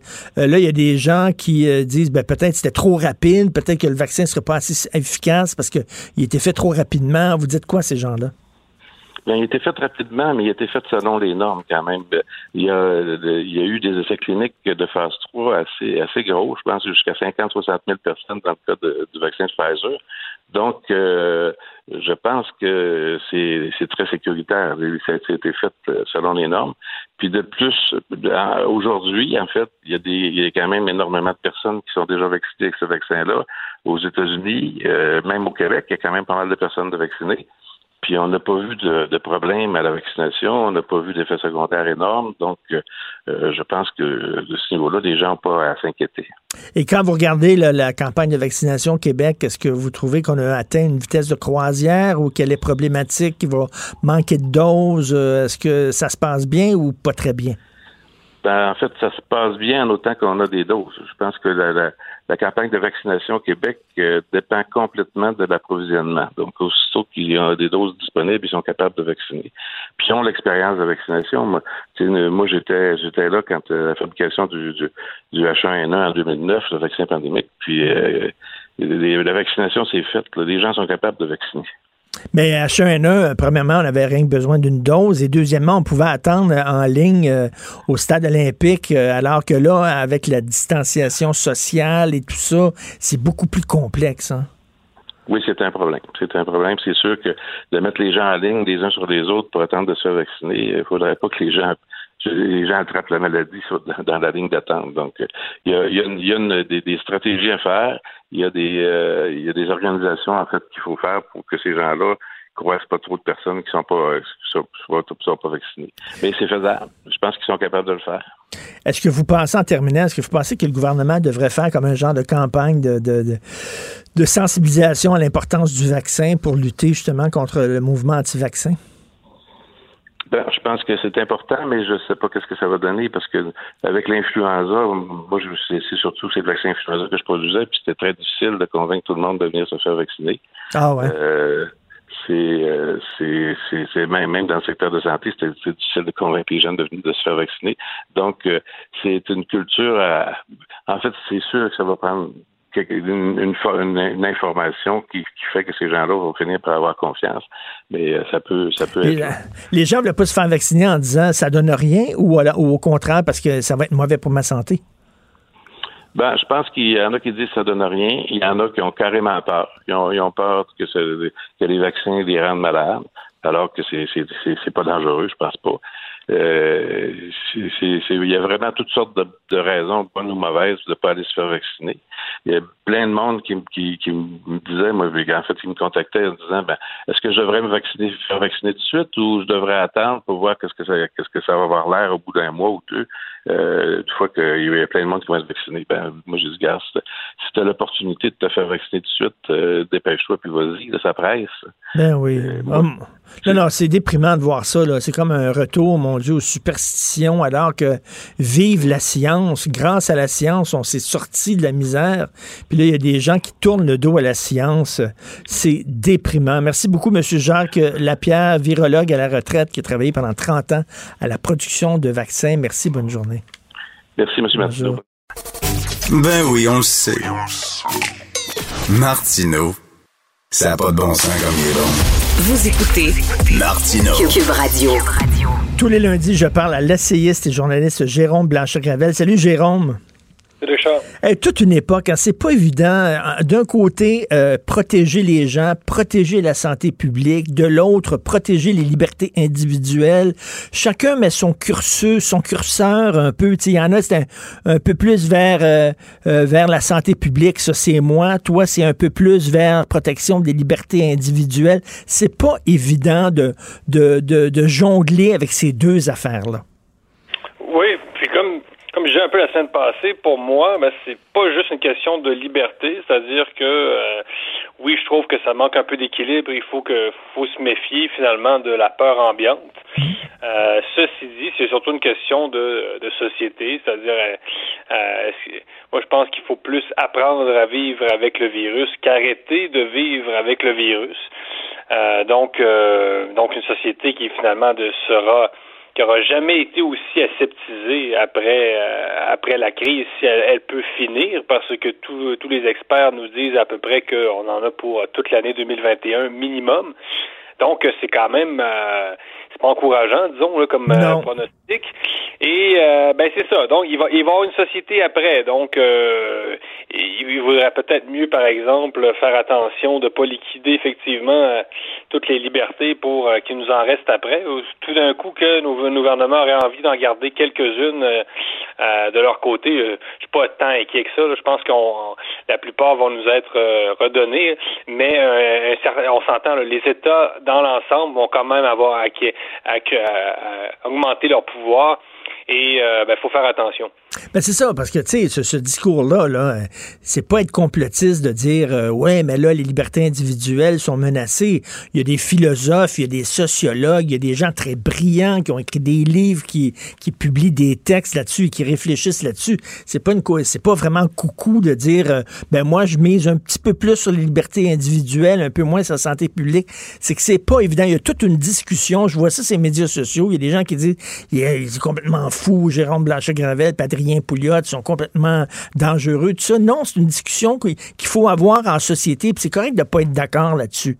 C'est pas évident. Chacun, on essaie de, se débrouiller pour mettre le Christi de curseur, où c'est qu'on le met entre les deux, plus santé publique, plus liberté individuelle. Oui, puis c'est ça. Il faut pas faire d'amalgame. Au Québec, on a, euh, on a un courant, bon, euh, c'est sûr qu'il y a une frange qui est complotiste. Euh, l'imaginaire politique en Amérique du Nord est quand même traversé par l'idée d'un complot, euh, qui soit réel ou euh, imaginaire. Là. à quel point, bon, les démocrates, est-ce qu'ils ont fomenté, est-ce qu'ils ont préparé euh, je sais pas, euh, qu'est-ce qui prépare vraiment les démocrates, je veux dire, en termes d'antiracisme, par exemple, à quel point ils sont radicaux, à quel point ils veulent faire payer aux méchants blancs euh, à la victoire de Donald Trump. Ben, moi, je crois pas du tout l'histoire de pédosatanique, on, on, on, s'entend, mais c'est sûr que dans l'histoire, bon, il y a eu des, des plans, il y a eu des programmes politiques, euh, et, l'histoire n'est pas non plus seulement faite d'épisodes roses. Des fois, les, les, les des gens peuvent avoir des intentions moins bonnes. Ceci dit, l'histoire de pédosatanique, c'est ésotérique. Euh, donc, ça pour dire, Richard, que dans le, dans le cas du Québec, c'est sûr qu'on a euh, des gens critiquent des mesures qui sont très américanisées et qui, effectivement, euh, sont un peu dans, dans, la paranoïa. Mais c'est aux grands médias aussi de continuer à éviter des gens euh, qui critiquent les mesures euh, de manière plus intelligente, sans tomber dans oui. des discours ésotériques. Sans quoi, sinon, ben c'est sûr que les gens vont se tourner vers des médias alternatifs. Donc, s'il n'y a personne pour parler intelligemment dans les médias, de, de, mon point de vue, si tu veux, ben on va vers les médias alternatifs et des médias très louches des fois. Ben, je suis tout à fait d'accord avec toi. Là. Sinon, on va pousser les gens justement vers des médias comme ça où là, ça va être vraiment des coucous et n'importe quoi. Cette discussion-là ben oui. sur les libertés individuelles et la santé publique est une discussion importante qu'on doit euh, avoir, de faire sans s'énerver, sans s'insulter, sans se lancer des noms. Et euh, je pense d'un point de vue comme de l'autre, c'est intéressant d'avoir cette confrontation d'idées-là. Écoute, je veux absolument t'entendre sur la nouvelle commissaire de lutte au racisme à la ville de Montréal. Ben oui, c'est moi ce qui me surprend le plus là-dedans. Bon, on parle évidemment de Bosch Ramanaï qui a été nommé euh, commissaire donc à la lutte aux, euh, aux, discriminations systémiques. Donc on voit d'abord en premier que la ville euh, endosse complètement la notion de, de, racisme systémique. Donc on apprend ça. Wow. Premier point. Deuxième point, ben c'est le message est gros comme le monde. Donc euh, la ville de Montréal rejette catégoriquement la laïcité parce que bon, on sait que Madame Manaille est une adversaire farouche de la loi 21 et de toute forme de laïcité. Hein. D'ailleurs, rappelons que la loi 21 est quand même, euh, la CAQ a quand même coupé la poire en deux. Là, c'est pas du tout la laïcité à la française. Donc, c'était déjà, tant qu'à moi, une forme modérée de laïcité. Mmh. Madame Manaille s'y opposait. Plus que ça, elle fait partie de euh, de la poursuite contre la, la loi la, loi 21. Donc, elle s'est euh, elle, elle s'est euh, coalisée avec associée à la, au Conseil national des musulmans canadiens. Donc, mais à quel point tout ça est en toute impunité, c'est ça qui me surprend le plus. À quel point ces gens-là, Richard, se sentent intouchables et que mmh. Madame Plante pensait qu'elle pouvait nommer euh, cette femme-là, euh, qu'elle allait, euh, elle allait faire ça sans, sans, se faire taper sur les doigts ou quoi que ce soit. C'est incroyable. Mais, mais, pourquoi elle n'a pas nommé quelqu'un de plus objectif? Elle a nommé une militante. Ça le dit, là, ces postes-là là, sont, sont créés pour donner de la job à des militants. Oui, c'est ça. Non, non, c'est une activiste. Le mot, oui. c'est l'employé, une militante politique. Donc, euh, c'est gros comme le monde là que euh, cette femme-là, évidemment, sera payée euh, pour finalement du, trouver du racisme partout, partout, partout, euh, des fois où il y en a où, où il y en a pas. Donc, euh, elle a passé les dernières années de sa vie à faire ça, Madame Manaï. C'est un peu comme si on avait nommé Émilie Nicolas à ce poste-là. Hein, c'est à peu près le même genre ben de oui. militantisme. En passant, les, les, les gens ont le droit d'être des militants politiques, mais après, quand ils intègrent des postes dans la fonction publique, c'est autre chose. Je veux dire, il y a milité et il y a euh, représenté des, euh, des, des, institutions publiques qui sont censées représenter tout le monde. Et en passant à Montréal, euh, je pense pas t'apprendre ça ce matin, Richard, mais je pense qu'il y a encore des gens qui votent CAC et il y a encore des gens pour la laïcité. Est-ce que je me trompe? Ben, je pense que oui. Mais là, ben, ils sont, ils sont pas représentés pas en tout par, euh, par Valérie Plante, là. Absolument non, le message qu'on leur envoie, c'est qu'on en a rien à foutre de vous. Oui. C'est à peu près ça. On n'en a rien à foutre de vous. Vous, les électeurs, vous êtes euh, des restants un peu indésirables. Là. On veut pas trop. Euh, on sait que vous existez, mais on veut pas trop le voir. Et si vous pouviez ne pas exister, on serait donc heureux dans notre grande ville euh, multiculturelle, etc. c'est vraiment déplorable. Ben, c'est ça, Jérôme. Toi, toi, tu es un gars de Québec. Tu me parles. Tu viens à Québec. Et des fois, on a l'impression que Montréal est en train de se dissocier totalement du reste de la province. On, comme s'ils veulent se séparer du reste de la province. Non, c'est une sorte de cité-État, là. Donc, euh, c'est ça. C'est vraiment, c'est le nouveau séparatisme, si on peut dire, là. Donc, euh, c'est une ville qui, qui veut se rattacher euh, beaucoup plus au Canada qu'anglais qu'au qu Québec euh, français. Et, euh, et c'est déplorable. Mais c'est de voir à quel point c'est fait en toute impunité. Ça, ça, ça me dépasse. Tu sais, franchement, qu'on n'ait même pas fait attention. Euh, on n'a même pas le souci de représenter euh, les gens qui sont favorables à la laïcité. Il y en a de toutes les origines en plus, on le sait. Donc, euh, non, non, c'est gênant. Est-ce que tu achètes ses excuses à Mme Manaï? A dit, elle, parce qu'elle était porte-parole hein, du Conseil national musulman canadien. Conseil national musulman canadien qui disait, entre autres, dans les cours de danse, il faut séparer les gars et les filles, faut permettre aux jeunes musulmans de sortir des cours de musique parce que leur religion les empêche d'écouter de la musique. Elle a dit, non, non, j'étais rien que porte-parole, c'était un contrat, un contrat comme un autre, je ne partageais pas leurs idées. Est-ce que tu peux croire ça, toi, que tu peux être porte-parole d'un organisme qui défend des idées sans en Mm. partager les idées, comme si c'était une job comme une autre? Moi, j'ai de la misère à croire ça. Non, moi, j'a- j'achète pas ce genre d'excuses et euh, non, c'est- grave. hein. Encore une fois, ben c'est la, deux pas deux mesures. Donc, euh, le, le Québec, lui, serait euh, serait euh, patriarcal. Il appelle le blanc triarcal et euh, on pardonne tout chez les euh, chez les communautés, cer- certaines communautés culturelles qui ne sont ne font pas toujours dans les droits, l'égalité homme-femme. Ça aussi, c'est très paradoxal hein, chez, chez, chez certaines féministes. C'est pas la première fois qu'on le dit. Mais cette tendance de certaines féministes à excuser finalement le, le summum de ce qui est le patriarcat finalement dans les autres cultures. là. Ben oui. Euh, on s'entend, là, il n'y a pas plus patriarcal qu'un islamiste. Là. C'est le summum. Là. Euh, donc, euh, à quel point tu peux dire que on vit dans une société néolibérale et bon, à quel point la publicité de, de L'Oréal, par exemple, infériorise les femmes à- au centre d'achat par rapport à, des imams radicaux qui disent que les femmes doivent rester à la maison et si elles se couvrent pas le- euh, les cheveux, ce sont euh, une sorte de, des prostituées en quelque sorte. C'est- incroyable. Écoute, euh, imagine-toi, mettons, le gouvernement Legault nomme euh, un commissaire à la lutte contre le racisme, puis la personne qui nommerait à ce poste-là, c'est quelqu'un qui a milité dans un groupe qui dit qu'il n'y a pas de racisme au Québec. Mais qu'il nomme, il nommerait euh, au poste de commissaire, les gens diraient, ben voyons donc, ça n'a pas de bon sens. Mais comment ça se fait que, du point de vue de la gauche, on n'a aucun problème à mettre des militants dans des postes qui devraient être neutres et objectifs? Mais c'est vrai, nous, on aurait ce souci-là parce qu'on connaît le poids médiatique et on connaît l'ambiance dans laquelle on baigne. Mais c'est vrai que la gauche n'a pas du tout. Mais c'est ça, en quel point elle a fait ça en toute impunité, comme si ça allait de soi. Euh, les médias allaient acheter ça, Radio Cannes, pas de problème. Donc on a une activiste euh, qui est même radicale euh, qui intègre la ville de Montréal. Et euh, non, non, c'est un peu comme si, mais je sais même pas si on aurait d'équivalent en fait, Richard, à droite, là, même si on nommait euh, même, par exemple, Mathieu Bocoté, commissaire à la lutte aux, aux discriminations qui n'existe pas systémique, euh, probablement qu'il ferait preuve de plus grande modération euh, dans son euh, dans son approche que cette madame-là. Oui.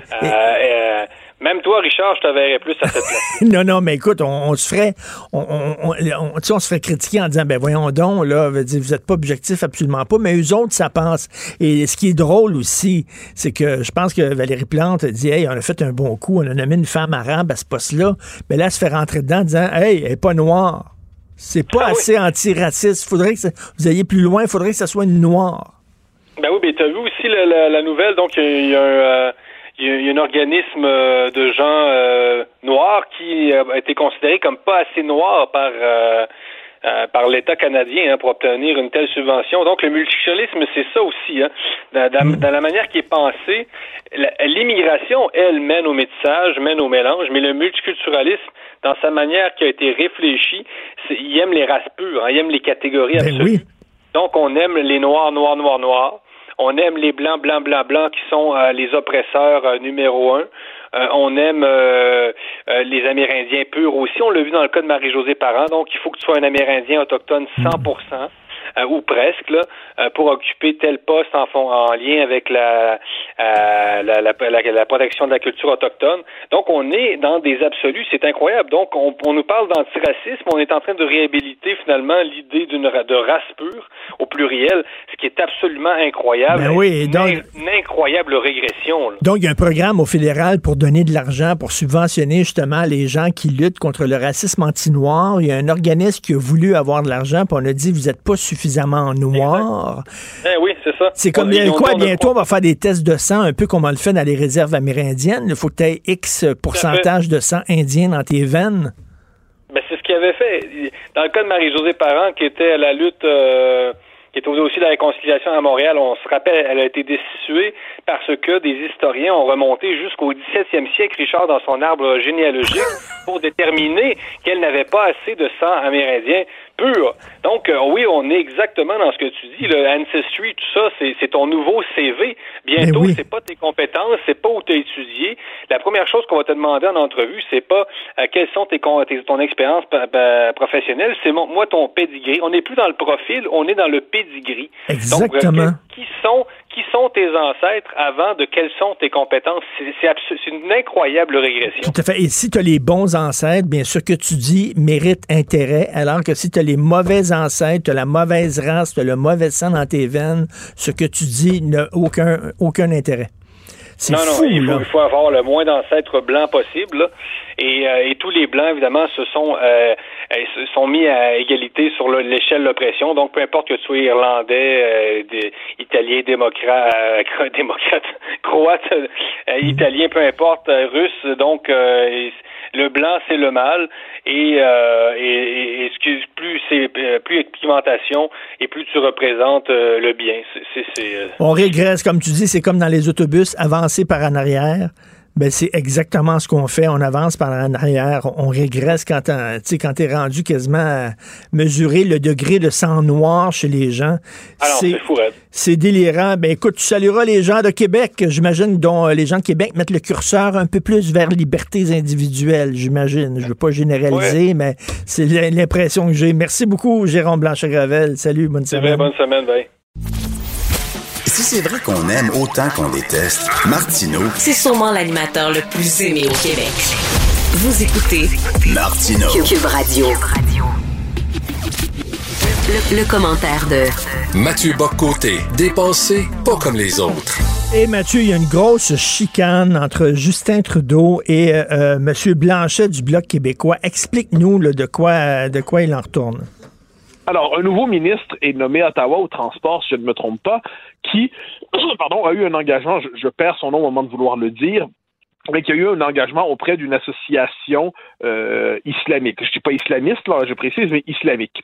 Et euh, Yves-François Blanchette pose une série de questions à propos d'engagement qu'il juge, euh, non pas suspect, mais trouble, tout moins, c'est qu'il devrait permettre quelques questions, quelques inquiétudes sur le nouveau ministre. Alors, on le précise, la, les questions d'Yves-François Blanchette étaient étrangement tournées, le dossier semblait mal étayé, on peut y voir quelques maladresses, peut-être même un peu plus que ça, mais tout était formulé dans ce qu'on pourrait appeler la, la, polarisation, les jeux politiques habituels, avec la part de, je dirais, de mauvaise foi habituelle à la vie politique. Mais il y avait... Euh, c'était des questions, il aurait pu, mieux documenter son dossier, ça, il n'y a pas de doute là-dessus, s'il avait vraiment des, réserves sur le ministre. Mais ce qui est important, c'est la réaction de Justin Trudeau, qui devant ces questions, qu'on peut trouver avisées ou non, c'est autre chose, la question de Blanchette, Justin Trudeau nous a expliqué que Yves-François Blanchette avait basculé dans la haine, l'intolérance, hmm. En la haine. Il a fait un lien entre les propos de Blanchette et ce qui s'était passé au Capitole, à Washington, le 6 janvier. Il a trumpisé Blanchette et ainsi de suite, et il a expliqué que de tels propos n'avaient pas leur place au Canada. Alors là, premièrement, ce qui me frappe là-dedans, c'est au-delà de la question de, Blanchette qui méritait effectivement d'être critiquée, c'est la démesure absolue de la réaction de Trudeau qui, tel son père, profite de chaque occasion possible pour diaboliser de la manière la plus euh, outrancière le nationalisme québécois dans les circonstances en l'associant à une tentative factieuse aux États-Unis comme on l'a vu au Capitole. Deuxièmement, c'est sur l'utilisation du mot haine en politique. Pour moi, je pense que c'est un des grands enjeux de l'année qui vient. Qu'est-ce qu'on entend par discours haineux? Tout le monde nous dit qu'on doit bannir les discours haineux. OK, parfait. Mais quand on constate que pour Justin Trudeau, les questions des François Blanchette, c'est du discours haineux. Quand on voit comment les libéraux ont tendance à traiter toute forme de désaccord avec eux, toute forme de critique à la manière des discours haineux. Quand on voit tout ça, eh bien, on peut se dire que la réaction de Justin Trudeau, premièrement, je le redis, nous révèle à quel point il y a une démesure absolue dans sa critique. il a cherché dans les faits à expulser une fois pour toutes François Blanchet de la vie politique. Et deuxièmement, en, le, en, le, en le diabolisant, presque en l'extrême droitisant, le xénophobisant. Et deuxièmement, ça nous en dit quand on nous, on nous annonce une loi bientôt pour encadrer les propos haineux et l'extrémisme sur les réseaux sociaux, quand on voit la définition que le progressisme officiel tend à donner de l'extrémisme et de la haine, il va falloir leur poser la question est-ce que pour eux la critique du multiculturalisme canadien, des politiques d'immigration libérale, est-ce que la critique de la discrimination positive, est-ce que le refus du racialisme, pour eux, est-ce que c'est de la haine? Parce que ce qu'on constate, c'est que pour plusieurs, ces propos-là, c'est des propos haineux, comme quoi, en ces matières, l'examen très attentif de chaque terme utilisé qui prétend vouloir civiliser le débat public relève en fait de l'hygiène démocratique. Mais là, on n'a pas le droit de poser des questions parce qu'effectivement, on peut se poser des questions euh, sur les convictions de ce monsieur-là, comme on peut se poser des questions sur les convictions de la nouvelle commissaire à la lutte au racisme à la ville de Montréal, qui était porte-parole d'un organisme qui appuyait euh, la séparation des garçons et des filles dans les cours de danse. Euh, on peut se poser des questions en disant est-ce que c'est vos convictions personnelles, madame? Donc, on pourrait poser des questions à ce monsieur-là, jusqu'où vous allez dans le respect de votre religion. Mais là, rien poser la question, c'est déjà un acte de, c'est déjà un discours haineux. Alors que, alors que, imaginons qu'on ait quelqu'un, puis on en fait pas imaginons, on a, on a vu ça au fil du temps. Quand on a quelqu'un qui était qui a fricoté, pardon, avec la droite sociale au Canada anglais et de suite, bon parti conservateur, tout de suite, on y passe le questionnaire intégral des positions sur euh, bon, euh, qu'est-ce que vous pensez. Euh, là, on connaît la longue liste des questions qu'il faut poser. Très bien. Mais pourquoi est-ce que ce serait asymétrique? Pourquoi ce serait tout, tout ça à sens unique? Et c'est ça, je pense, mon, mon, sentiment de plus en plus, mon, mon analyse même, par rapport à tout ce qu'on voit. Ce qui choque une partie de la population, c'est le deux poids, deux mesures. Ce qui choque, c'est l'asymétrie, hein, l'apostrophe, c'est-à-dire le discours haineux, ça ne peut être que le majoritaire par rapport au minoritaire, mais jamais l'inverse. Le racisme est toujours à sens unique.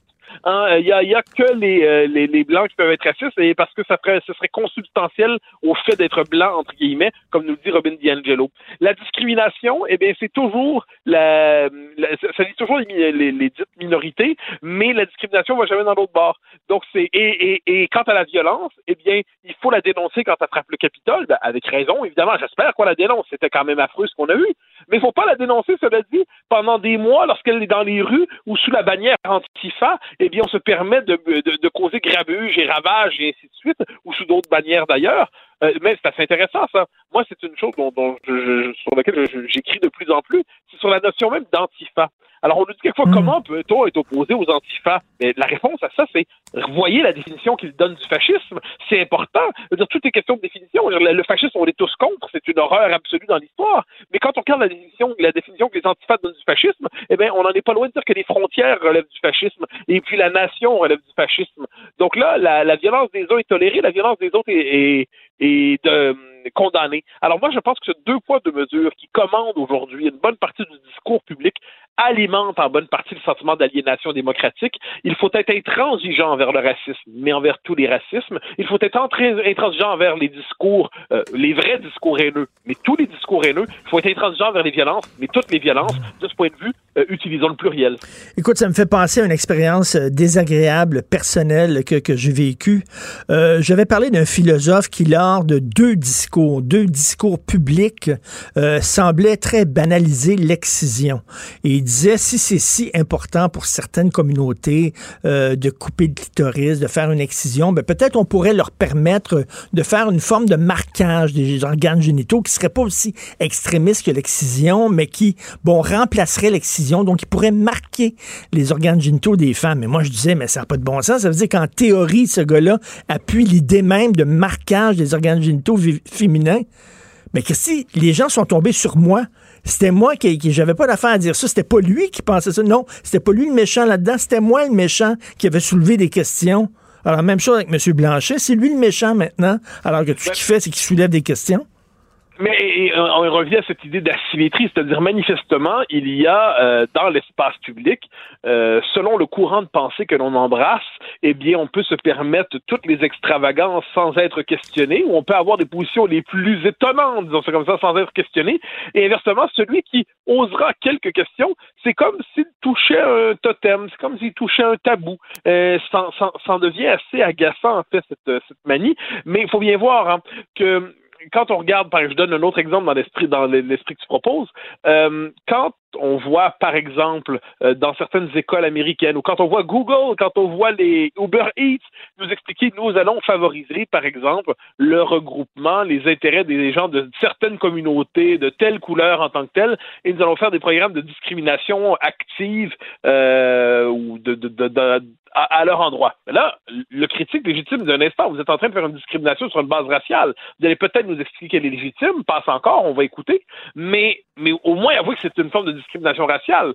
Et celui qui va dire ça, qui va nommer les choses telles qu'il les voit, sera extrême droitisé sera Ah oui. transformé en infréquentable. Donc, on est dans cette espèce de logique où, et ça, c'est vraiment le côté Ben, religieux de la vie politique contemporaine. Moi, s'il y a une chose à laquelle je, je- je ne crois plus, en fait, c'est la possibilité d'évacuer complètement le sacré de la politique. En fait, j'ai jamais cru. Mais ce que je constate aujourd'hui, c'est que quand on le chasse d'un endroit, le sacré, il se réinvestit sur d'autres replans. Mais, mais c'est deux, c'est deux poids, deux mesures, vraiment. Puis écoute, en terminant, le, tantôt, je parlais avec Jérôme Blanchet-Gravel, puis il me disait, il faisait un parallèle très intéressant. Il dit, imagine-toi, Richard, si on avait nommé Mathieu Bock-Côté au poste de commissaire de lutte contre le racisme. Les gens auraient dit, ben voyons donc, ça n'a pas de bon sens, il est contre l'idée du racisme systémique, euh, il, il, il- est juge et il peut pas être objectif, ça n'a pas de sens. Mais de l'autre côté, elle, elle est contre, elle est pour le racisme systémique. Ça, ça passe comme du beurre dans le poil. Oui, puis je peux me permettre là-dessus. Là, il y a, depuis quelques jours, tout le monde fait semblant que lorsqu'elle a dit que le Québec est un modèle pour les suprémacistes à travers le monde, c'est pas vraiment ce qu'elle voulait dire. Non, non, non. Elle a pas dit Alexandre Bissonnette est un, exemple pour les suprémacistes à travers le monde. Elle a dit le Québec. Donc, on comprend que dans son esprit, Bissonnette incarnait le Québec. Ensuite, quand on comprend que dans son esprit, elle faisait un lien entre ce qui s'est passé à Québec et à la loi 21, euh, c'est quand même clair. Elle le dit. Ben elle oui. le dit. Or, or, on nous dit que c'est pas grave. On, on surinterprète en désinterprétant, puis on crée une fake news en disant qu'elle a rien dit. C'est quand même fascinant. Dire, moi, Mme Manaille peut penser ce qu'elle veut, et, mais elle l'a quand même dit. Elle a dit le, le Québec devient une référence pour les suprémacistes, comme si Alexandre Bissonnette incarnait le, suprémac- le, le Québec. Euh, non, Alexandre Bissonnette incarne certainement le suprémacisme. C'est absolument abject ce qu'il a fait. C'est- horrible. On a Mais tous été bouleversés par ça. Mais c'est pas le Québec qui, s'est- qui, qui a attaqué à la mosquée de, de Québec. Ben non. Là, cet amalgame-là était correct. Hein? Les, les pas d'amalgame, ils sont jamais là quand on a besoin d'eux. Hein? Là, soudainement, pas d'amalgame, ça comptait plus. Alors là, franchement, mais ça, il fallait pas poser la question, c'est apparemment de mauvaise foi poser cette question-là. Et là, on a vu tous les pontifs. Hein? On a vu tous les, tous les sénateurs d'une forme de pensée gâteuse nous expliquer que c'est poser ces questions-là, ça relevait de la mauvaise foi. Mais on a envie de leur dire, euh, allez, euh, allez dormir un peu pour réfléchir des enfants. On vit une époque formidable. Merci beaucoup, Mathieu Bocoton. On se reparle demain. Salut. Bonne journée, bye. Martino. Même avec un masque, c'est impossible de le filtrer. Vous écoutez Martino. Cube Radio. Alors, Normand Lester qui se joint à l'équipe, je suis très content de l'accueillir. Dans- Normand, pas besoin de présentation, blogueur, Journal de Montréal, Journal de Québec, animateur du balado Normand Lester raconte. Normand, euh, Trump aurait dû démissionner, nommer Biden président, puis là, Biden l'aurait gracié. Ça aurait été parfait pour lui. ben moi, je, je, je pense pas qu'il mérite d'être gracié. Ben non, moi. Après ce qu'il a fait depuis quatre ans. Et puis, c'est pas comme ça que, que ça se passe. Et malheureusement, il a euh, bien sûr motivé. Et là, il y a encore aujourd'hui, tous les sondages le montrent, des dizaines de millions d'Américains qui le suivent et, qui et puis parmi ces gens-là, bien sûr, il y a des extrémistes armés. Ben, aux États-Unis, c'est facile d'être armé. Tout le monde a le droit d'avoir des armes de guerre en sa possession. Puis il y a une majorité d'Américains qui ont plus qu'une arme à feu euh, chez eux euh, dans leur euh, dans leur maison. Alors, heureusement, en, au week-end, bien durant le week-end, on craignait le pire, mais il y a à peine quelques dizaines de bozos euh, qui se sont présentés autour des capitales euh, d'État, là, dans une euh, dans, de 10 à 15 États, et il n'y a rien eu parce que, bien sûr, la garde nationale était mobilisée partout, puis à Washington surtout, c'est devenu un camp retranché. Hein? Euh, Je veux dire, c'est comme si on, avait euh, une loi sur les mesures de guerre. Les rues sont désertes. Il y a 25 000 militaires en armes, des, des véhicules blindés un peu partout. Euh, donc, on peut penser que ça va se passer assez calmement euh, mercredi, l'assermentation euh, euh, de Joe Biden. Ce qui est à craindre, bien sûr, c'est des c'est du terrorisme individuel, des gens peut-être qui ont des problèmes de santé mentale, qui ont des armes ou qui ont des explosifs. Hein. Rappelez-vous, euh, le 6 euh, janvier dernier, là, on a trouvé des euh, véhicules dans lesquels il y avait des engins explosifs improvisés qui étaient prêts à éclater. L'enquête se poursuit, on ne sait pas encore pourquoi ces véhicules, un des véhicules était près du siège du Parti démocrate, l'autre à proximité du siège du Parti républicain.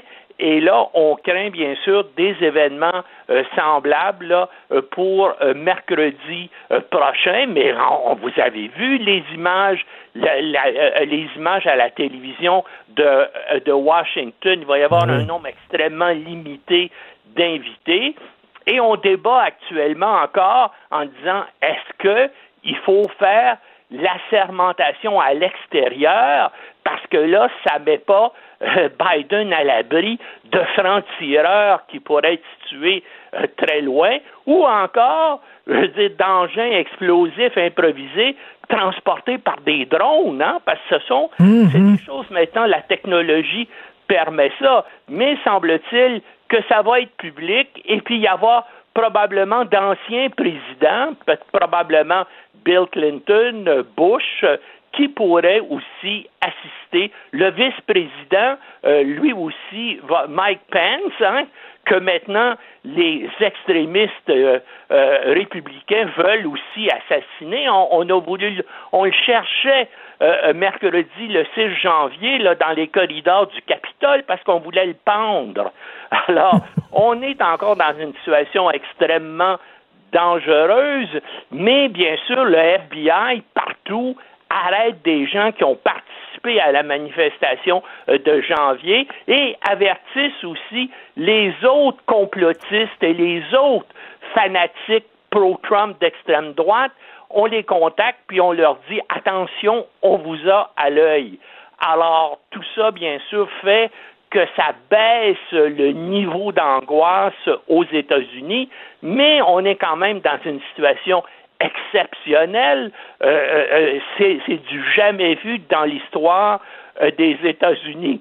Et bien sûr, Trump veut quitter avant la sermentation euh, de Biden, donc mercredi matin, mais là, il veut que le Pentagone organise pour lui une cérémonie de départ avec tapis rouge jusqu'à l'avion et même euh, une salve d'honneur de 21 coups de canon, puis voudrait aussi s'adresser à ses partisans sur la base d'Andrews, là, à proximité de Washington, d'où il va partir pour Washington. Mais ça, Pour ça fait pas- ça fait pas partie des le traditions. Pentagone ne veut rien savoir. Ben oui, ça fait pas partie des traditions. Moi, ce qui me fait sourire, Normand, c'est ceux que j'appelle les résistants de la 25e heure, ceux euh, dans le Parti républicain qui, maintenant que Trump s'en va, là, soudainement, le prennent leur distance en disant Ah, Donald Trump, je l'ai jamais appuyé, moi, je le connais pas du tout. Là.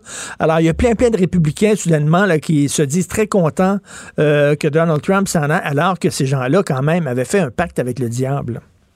Oui, puis, ils sont quand même aussi menacés. Hein? Une bonne partie des dirigeants du Parti républicain actuellement, ben, euh, l'extrême droite fanatisée, trompiste, là, disent ils sont aussi terribles que les démocrates, eux aussi. Et Trump, en tout cas, on va voir, mais il y a encore, heureusement, apparemment, selon plusieurs analystes, euh, ce qui explique actuellement qu'on a un calme relatif, c'est que Trump a été exclu des réseaux, euh, des réseaux sociaux. Il n'est plus sur Twitter, il n'est plus sur Facebook, il n'est plus nulle part. Donc, il ne peut plus lancer des mots d'ordre euh, euh, de ce type-là. Donc, c'est plus difficile pour ses partisans de se mobiliser. Euh, mais ce qui est encore extraordinaire, il y a eu au cours des derniers jours six sondages qui ont été faits par des maisons de sondage différentes et ça indique encore qu'il y a à peu près 30% d'Américains qui appuient Trump, euh, qui sont euh, d'accord que l'élection a été volée euh, par les démocrates et qui disent ben oui, ben c'est normal que les gens en colère aient occupé le, le Capitole. Il y a encore 30% des Américains qui ont, cette mentalité-là, ce qui est extrêmement menaçant parce que ça veut dire qu'il y a encore une base importante et puis euh, euh, euh, qui va continuer à agir. En, en tout cas, ça va être intéressant de voir quelle va être l'attitude de Trump là après euh, qui se soit installé en Floride. Normand, je suis pas un fan de Trump, loin de là, mais j'ai de la difficulté avec le fait que ce sont des compagnies privées, des entreprises privées qui vont décider ce qui peut être dit ou pas dit par le président des États-Unis. Il y, a quelque chose qui existe qui est comme la liberté d'expression, la démocratie. D'ailleurs, le gouvernement français, Macron et tous euh, tous ses proches ont totalement euh, euh pourfendu ça, euh, condamné cette décision-là en disant ce n'est pas aux entreprises privées, au Facebook, au Twitter de ce monde de censurer le président, qu'on l'aime ou pas. Il avait été quand même démocratiquement élu. Oui, mais je te dirais aussi, Richard, est-ce qu'à Cube Radio, on laisse n'importe qui dire n'importe quoi? Est-ce que dans le Devoir, dans le Journal de Montréal, on publie n'importe quoi?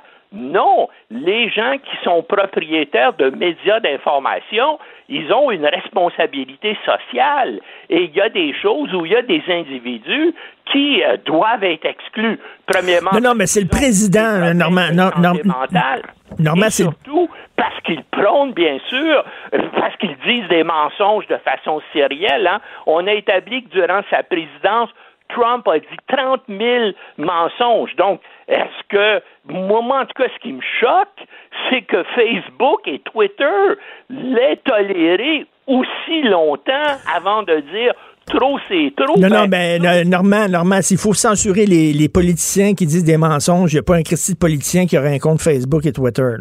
oui, mais est-ce que tu penses qu'on doit laisser n'importe qui dire n'importe quoi? En tout cas, ni le, ni le Journal de Montréal, ni le Devoir, ni Cube Radio, ni aucun média d'information à Montréal ou au Canada laisse ben C'est le président des États-Unis. On le laisse parler et après ça, il va avoir des analystes pour nous dire, après son discours à la télévision, là, là-dessus, il a menti, là-dessus, mais c'est pas en, le, en, lui fermant la boîte et en le censurant, on le rend au contraire, on le transforme en martyr auprès de ses troupes. Là. Mais est-ce qu'on censure quelqu'un? Là, par exemple, regarde euh, euh, le 6, là, on a laissé cet individu-là qui a des problèmes de santé mentale, on a laissé son fils, on a laissé Rudy Giuliani dire à des gens, écoutez, d'ailleurs Trump lui-même a dit, accompagnez-moi jusqu'au Capitole. On va aller arrêter ces gens-là qui trahissent les États-Unis parce qu'ils veulent assermenter, ils veulent ratifier l'élection qui a été volée par Joe Biden. Et puis, bien sûr, le fait qu'on ait lancé ça à la télévision et partout en direct, eh bien, ça a attiré des dizaines de milliers de personnes. Et puis, c'est que les médias, dans les semaines qui ont précédé, ont laissé Trump répéter constamment tout ça.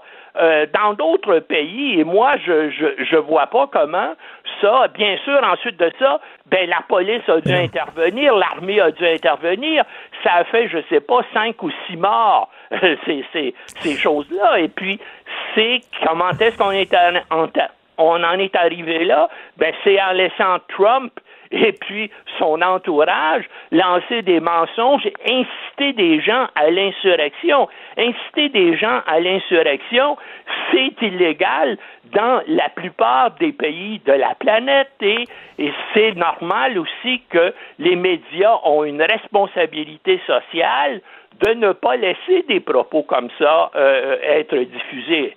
Et toi, et toi, tu penses qu'on devrait simplement agir a posteriori? Oui, je pense parce que là, on, le, là, on lui donne raison en disant regardez, là, on veut me faire taire. C'est tellement important ce que j'ai à dire là, que l'establishment que je critique veut me faire taire. Je sais pas. Selon moi, c'est mieux de, de lui parler après. Et en plus, qu'on l'aime ou pas, c'est quand même un président qui a été démocratiquement élu. Et là, si euh, après ça, là, mettons, là, euh, Twitter et Facebook, ils décident, on va le censurer lui. Après ça, ça va être qui? Oh, on n'aime pas ce que Biden dit, on va, on va le censurer lui aussi. C'est pas aux entreprises privées de, de, de, de, faire ça. En tout cas, c'est mon point de vue. Mais on va se reparler cette semaine parce que ça risque de brasser encore aux États-Unis. Merci beaucoup, Normand. Merci. Euh, euh, Grandpa, t'imagines autour de Trump comment ça doit grenouiller pour se faire pardonner? Ah, comme moi, pardon. Il, y en a 100 sur la liste, là. 100, il y a 100 personnes sur la liste de Trump euh, pour les pardonner.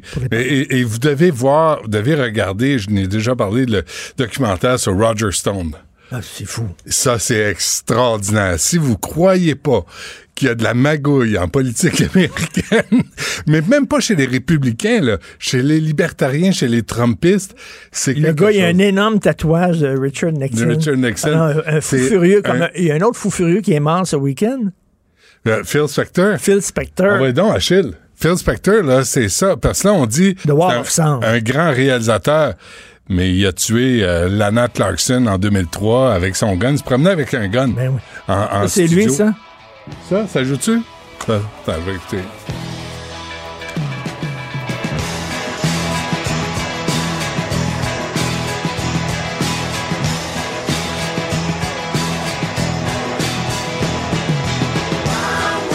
Ça, c'est euh, le, le premier disque de George Harrison après le, la, la rupture des, des Beatles, là, euh, All Things Must Pass, puis le Wall of Sound en 1971, là, c'était ça. Là. C'était, t'avais- parce qu'avant, c'était en mono. Après, c'est arrivé en stéréo. Puis là, il y avait la guitare qui jouait d'un bar. Puis, puis Phil Spector, dans sa maladie mentale, dans sa folie, est arrivé. Puis il a, il a comme balancé toute la musique dans un mur. Puis le disque de All Things Must Pass de George Harrison avec My Sweet Lord puis un paquet de gros hits, c'est aussi grâce à Phil Spector. Puis il était génial au point de vue de la musique. Ouais, ouais, c'est un furieux, c'est malade. Sur, sur Crave, il faut que tu vois le, le film de HBO sur, la, euh, sur Phil Spector. C'est Al Pacino qui joue Phil Spector. Oui. Génial. Oui, oui. Ah, puis il crie tout le temps avec ses perruques. C'est grosse perruque. Mais tu vois, il y avait. J'ai regardé le documentaire sur John Lennon à un moment donné, puis il y a un des disques de John Lennon a été réalisé par Phil Spector. Et là, t'as Lennon qui est avec sa, ses musiciens le matin, qui déjeune. Spe- Spector rentre, puis il dit euh, Time to go to work. Et là, t'as Lennon qui se lève. Le boss vient de dire, c'est le temps d'aller travailler, mais vraiment obéissant et docile. Ah oui. Ah oui. Puis là, il se lève, puis il laisse ses toasts là, puis il s'en va travailler. C'est quelque... Mais c'est un fou, il a tué. Mais il a, il a menacé plein de femmes. il a Écoute, tué- euh, il, a, il y a mis un gun sur la tempe de Leonard Cohen. Ouais. il a produit un disque de Leonard Cohen, puis il a mis le gun sur la tempe. Peut-être pour ça que c'est dit c'était déprimant un peu après. Leonard n'a pas osé euh, lever le ton. De quoi tu nous parles? Ah, écoute, donnant que je tête tantôt à 10h30 sur ce qui s'en vient aux États-Unis et aussi en Russie, là, Navalny, le- le- l'opposant qui a été empoisonné, est retourné. Puis en arrivant en Russie, Poutine, grand démocrate, dit T'en vas dedans, je t'arrête. Ça, euh, à 11h, je me souviens plus ce qu'on fait à 11h. Puis euh, à 11h, on parle au Bloc québécois sur. Écoute, Omar Al-Graba, là. Ben oui, la chicane. Avec- islamiste? Es-tu pas. Sais-tu quoi? Après. Après la pandémie. On peut-tu, là, Marc Garneau, écoute, un gouvernement qui échange le ministre des Finances en pleine pandémie, alors qu'on accumule des centaines de milliards de dollars de dettes, qui remplace le ministre des Transports en pleine pandémie. Qu'est-ce qui urgeait? Pourquoi Marc Garneau n'est pas resté là? Tu sais, pourquoi il n'a pas fait sa job? Quatrième ministre euh, des Relations étrangères Ouais. en un an, en Ouais. quatre ans, excuse-moi. Ouais, puis puis euh, Al Grabla, là, ce que ça veut dire, c'est qu'il arrive puis il dit ben, je connais pas les dossiers. Fait que là, faut qu'il lise les dossiers. Faut qu'il se mette à jour des dossiers. C'est nouveau. Je ne sais pas, il parle pas français. Puis même Mathieu, euh, Mathieu Boulet a appelé à son bureau, puis il y a personne qui parle en, euh, français là, dans la gang. Fait que ça, on a un ministre des Transports à qui on pourra pas te poser de questions. Parce que là, François. Blanchet se fait rentrer dedans en disant qu'il est raciste puis tout ça. Puis ça, euh, écoute, ce Jack Metzing, là, il ne fait que ça. Il ne fait que parler des communautés.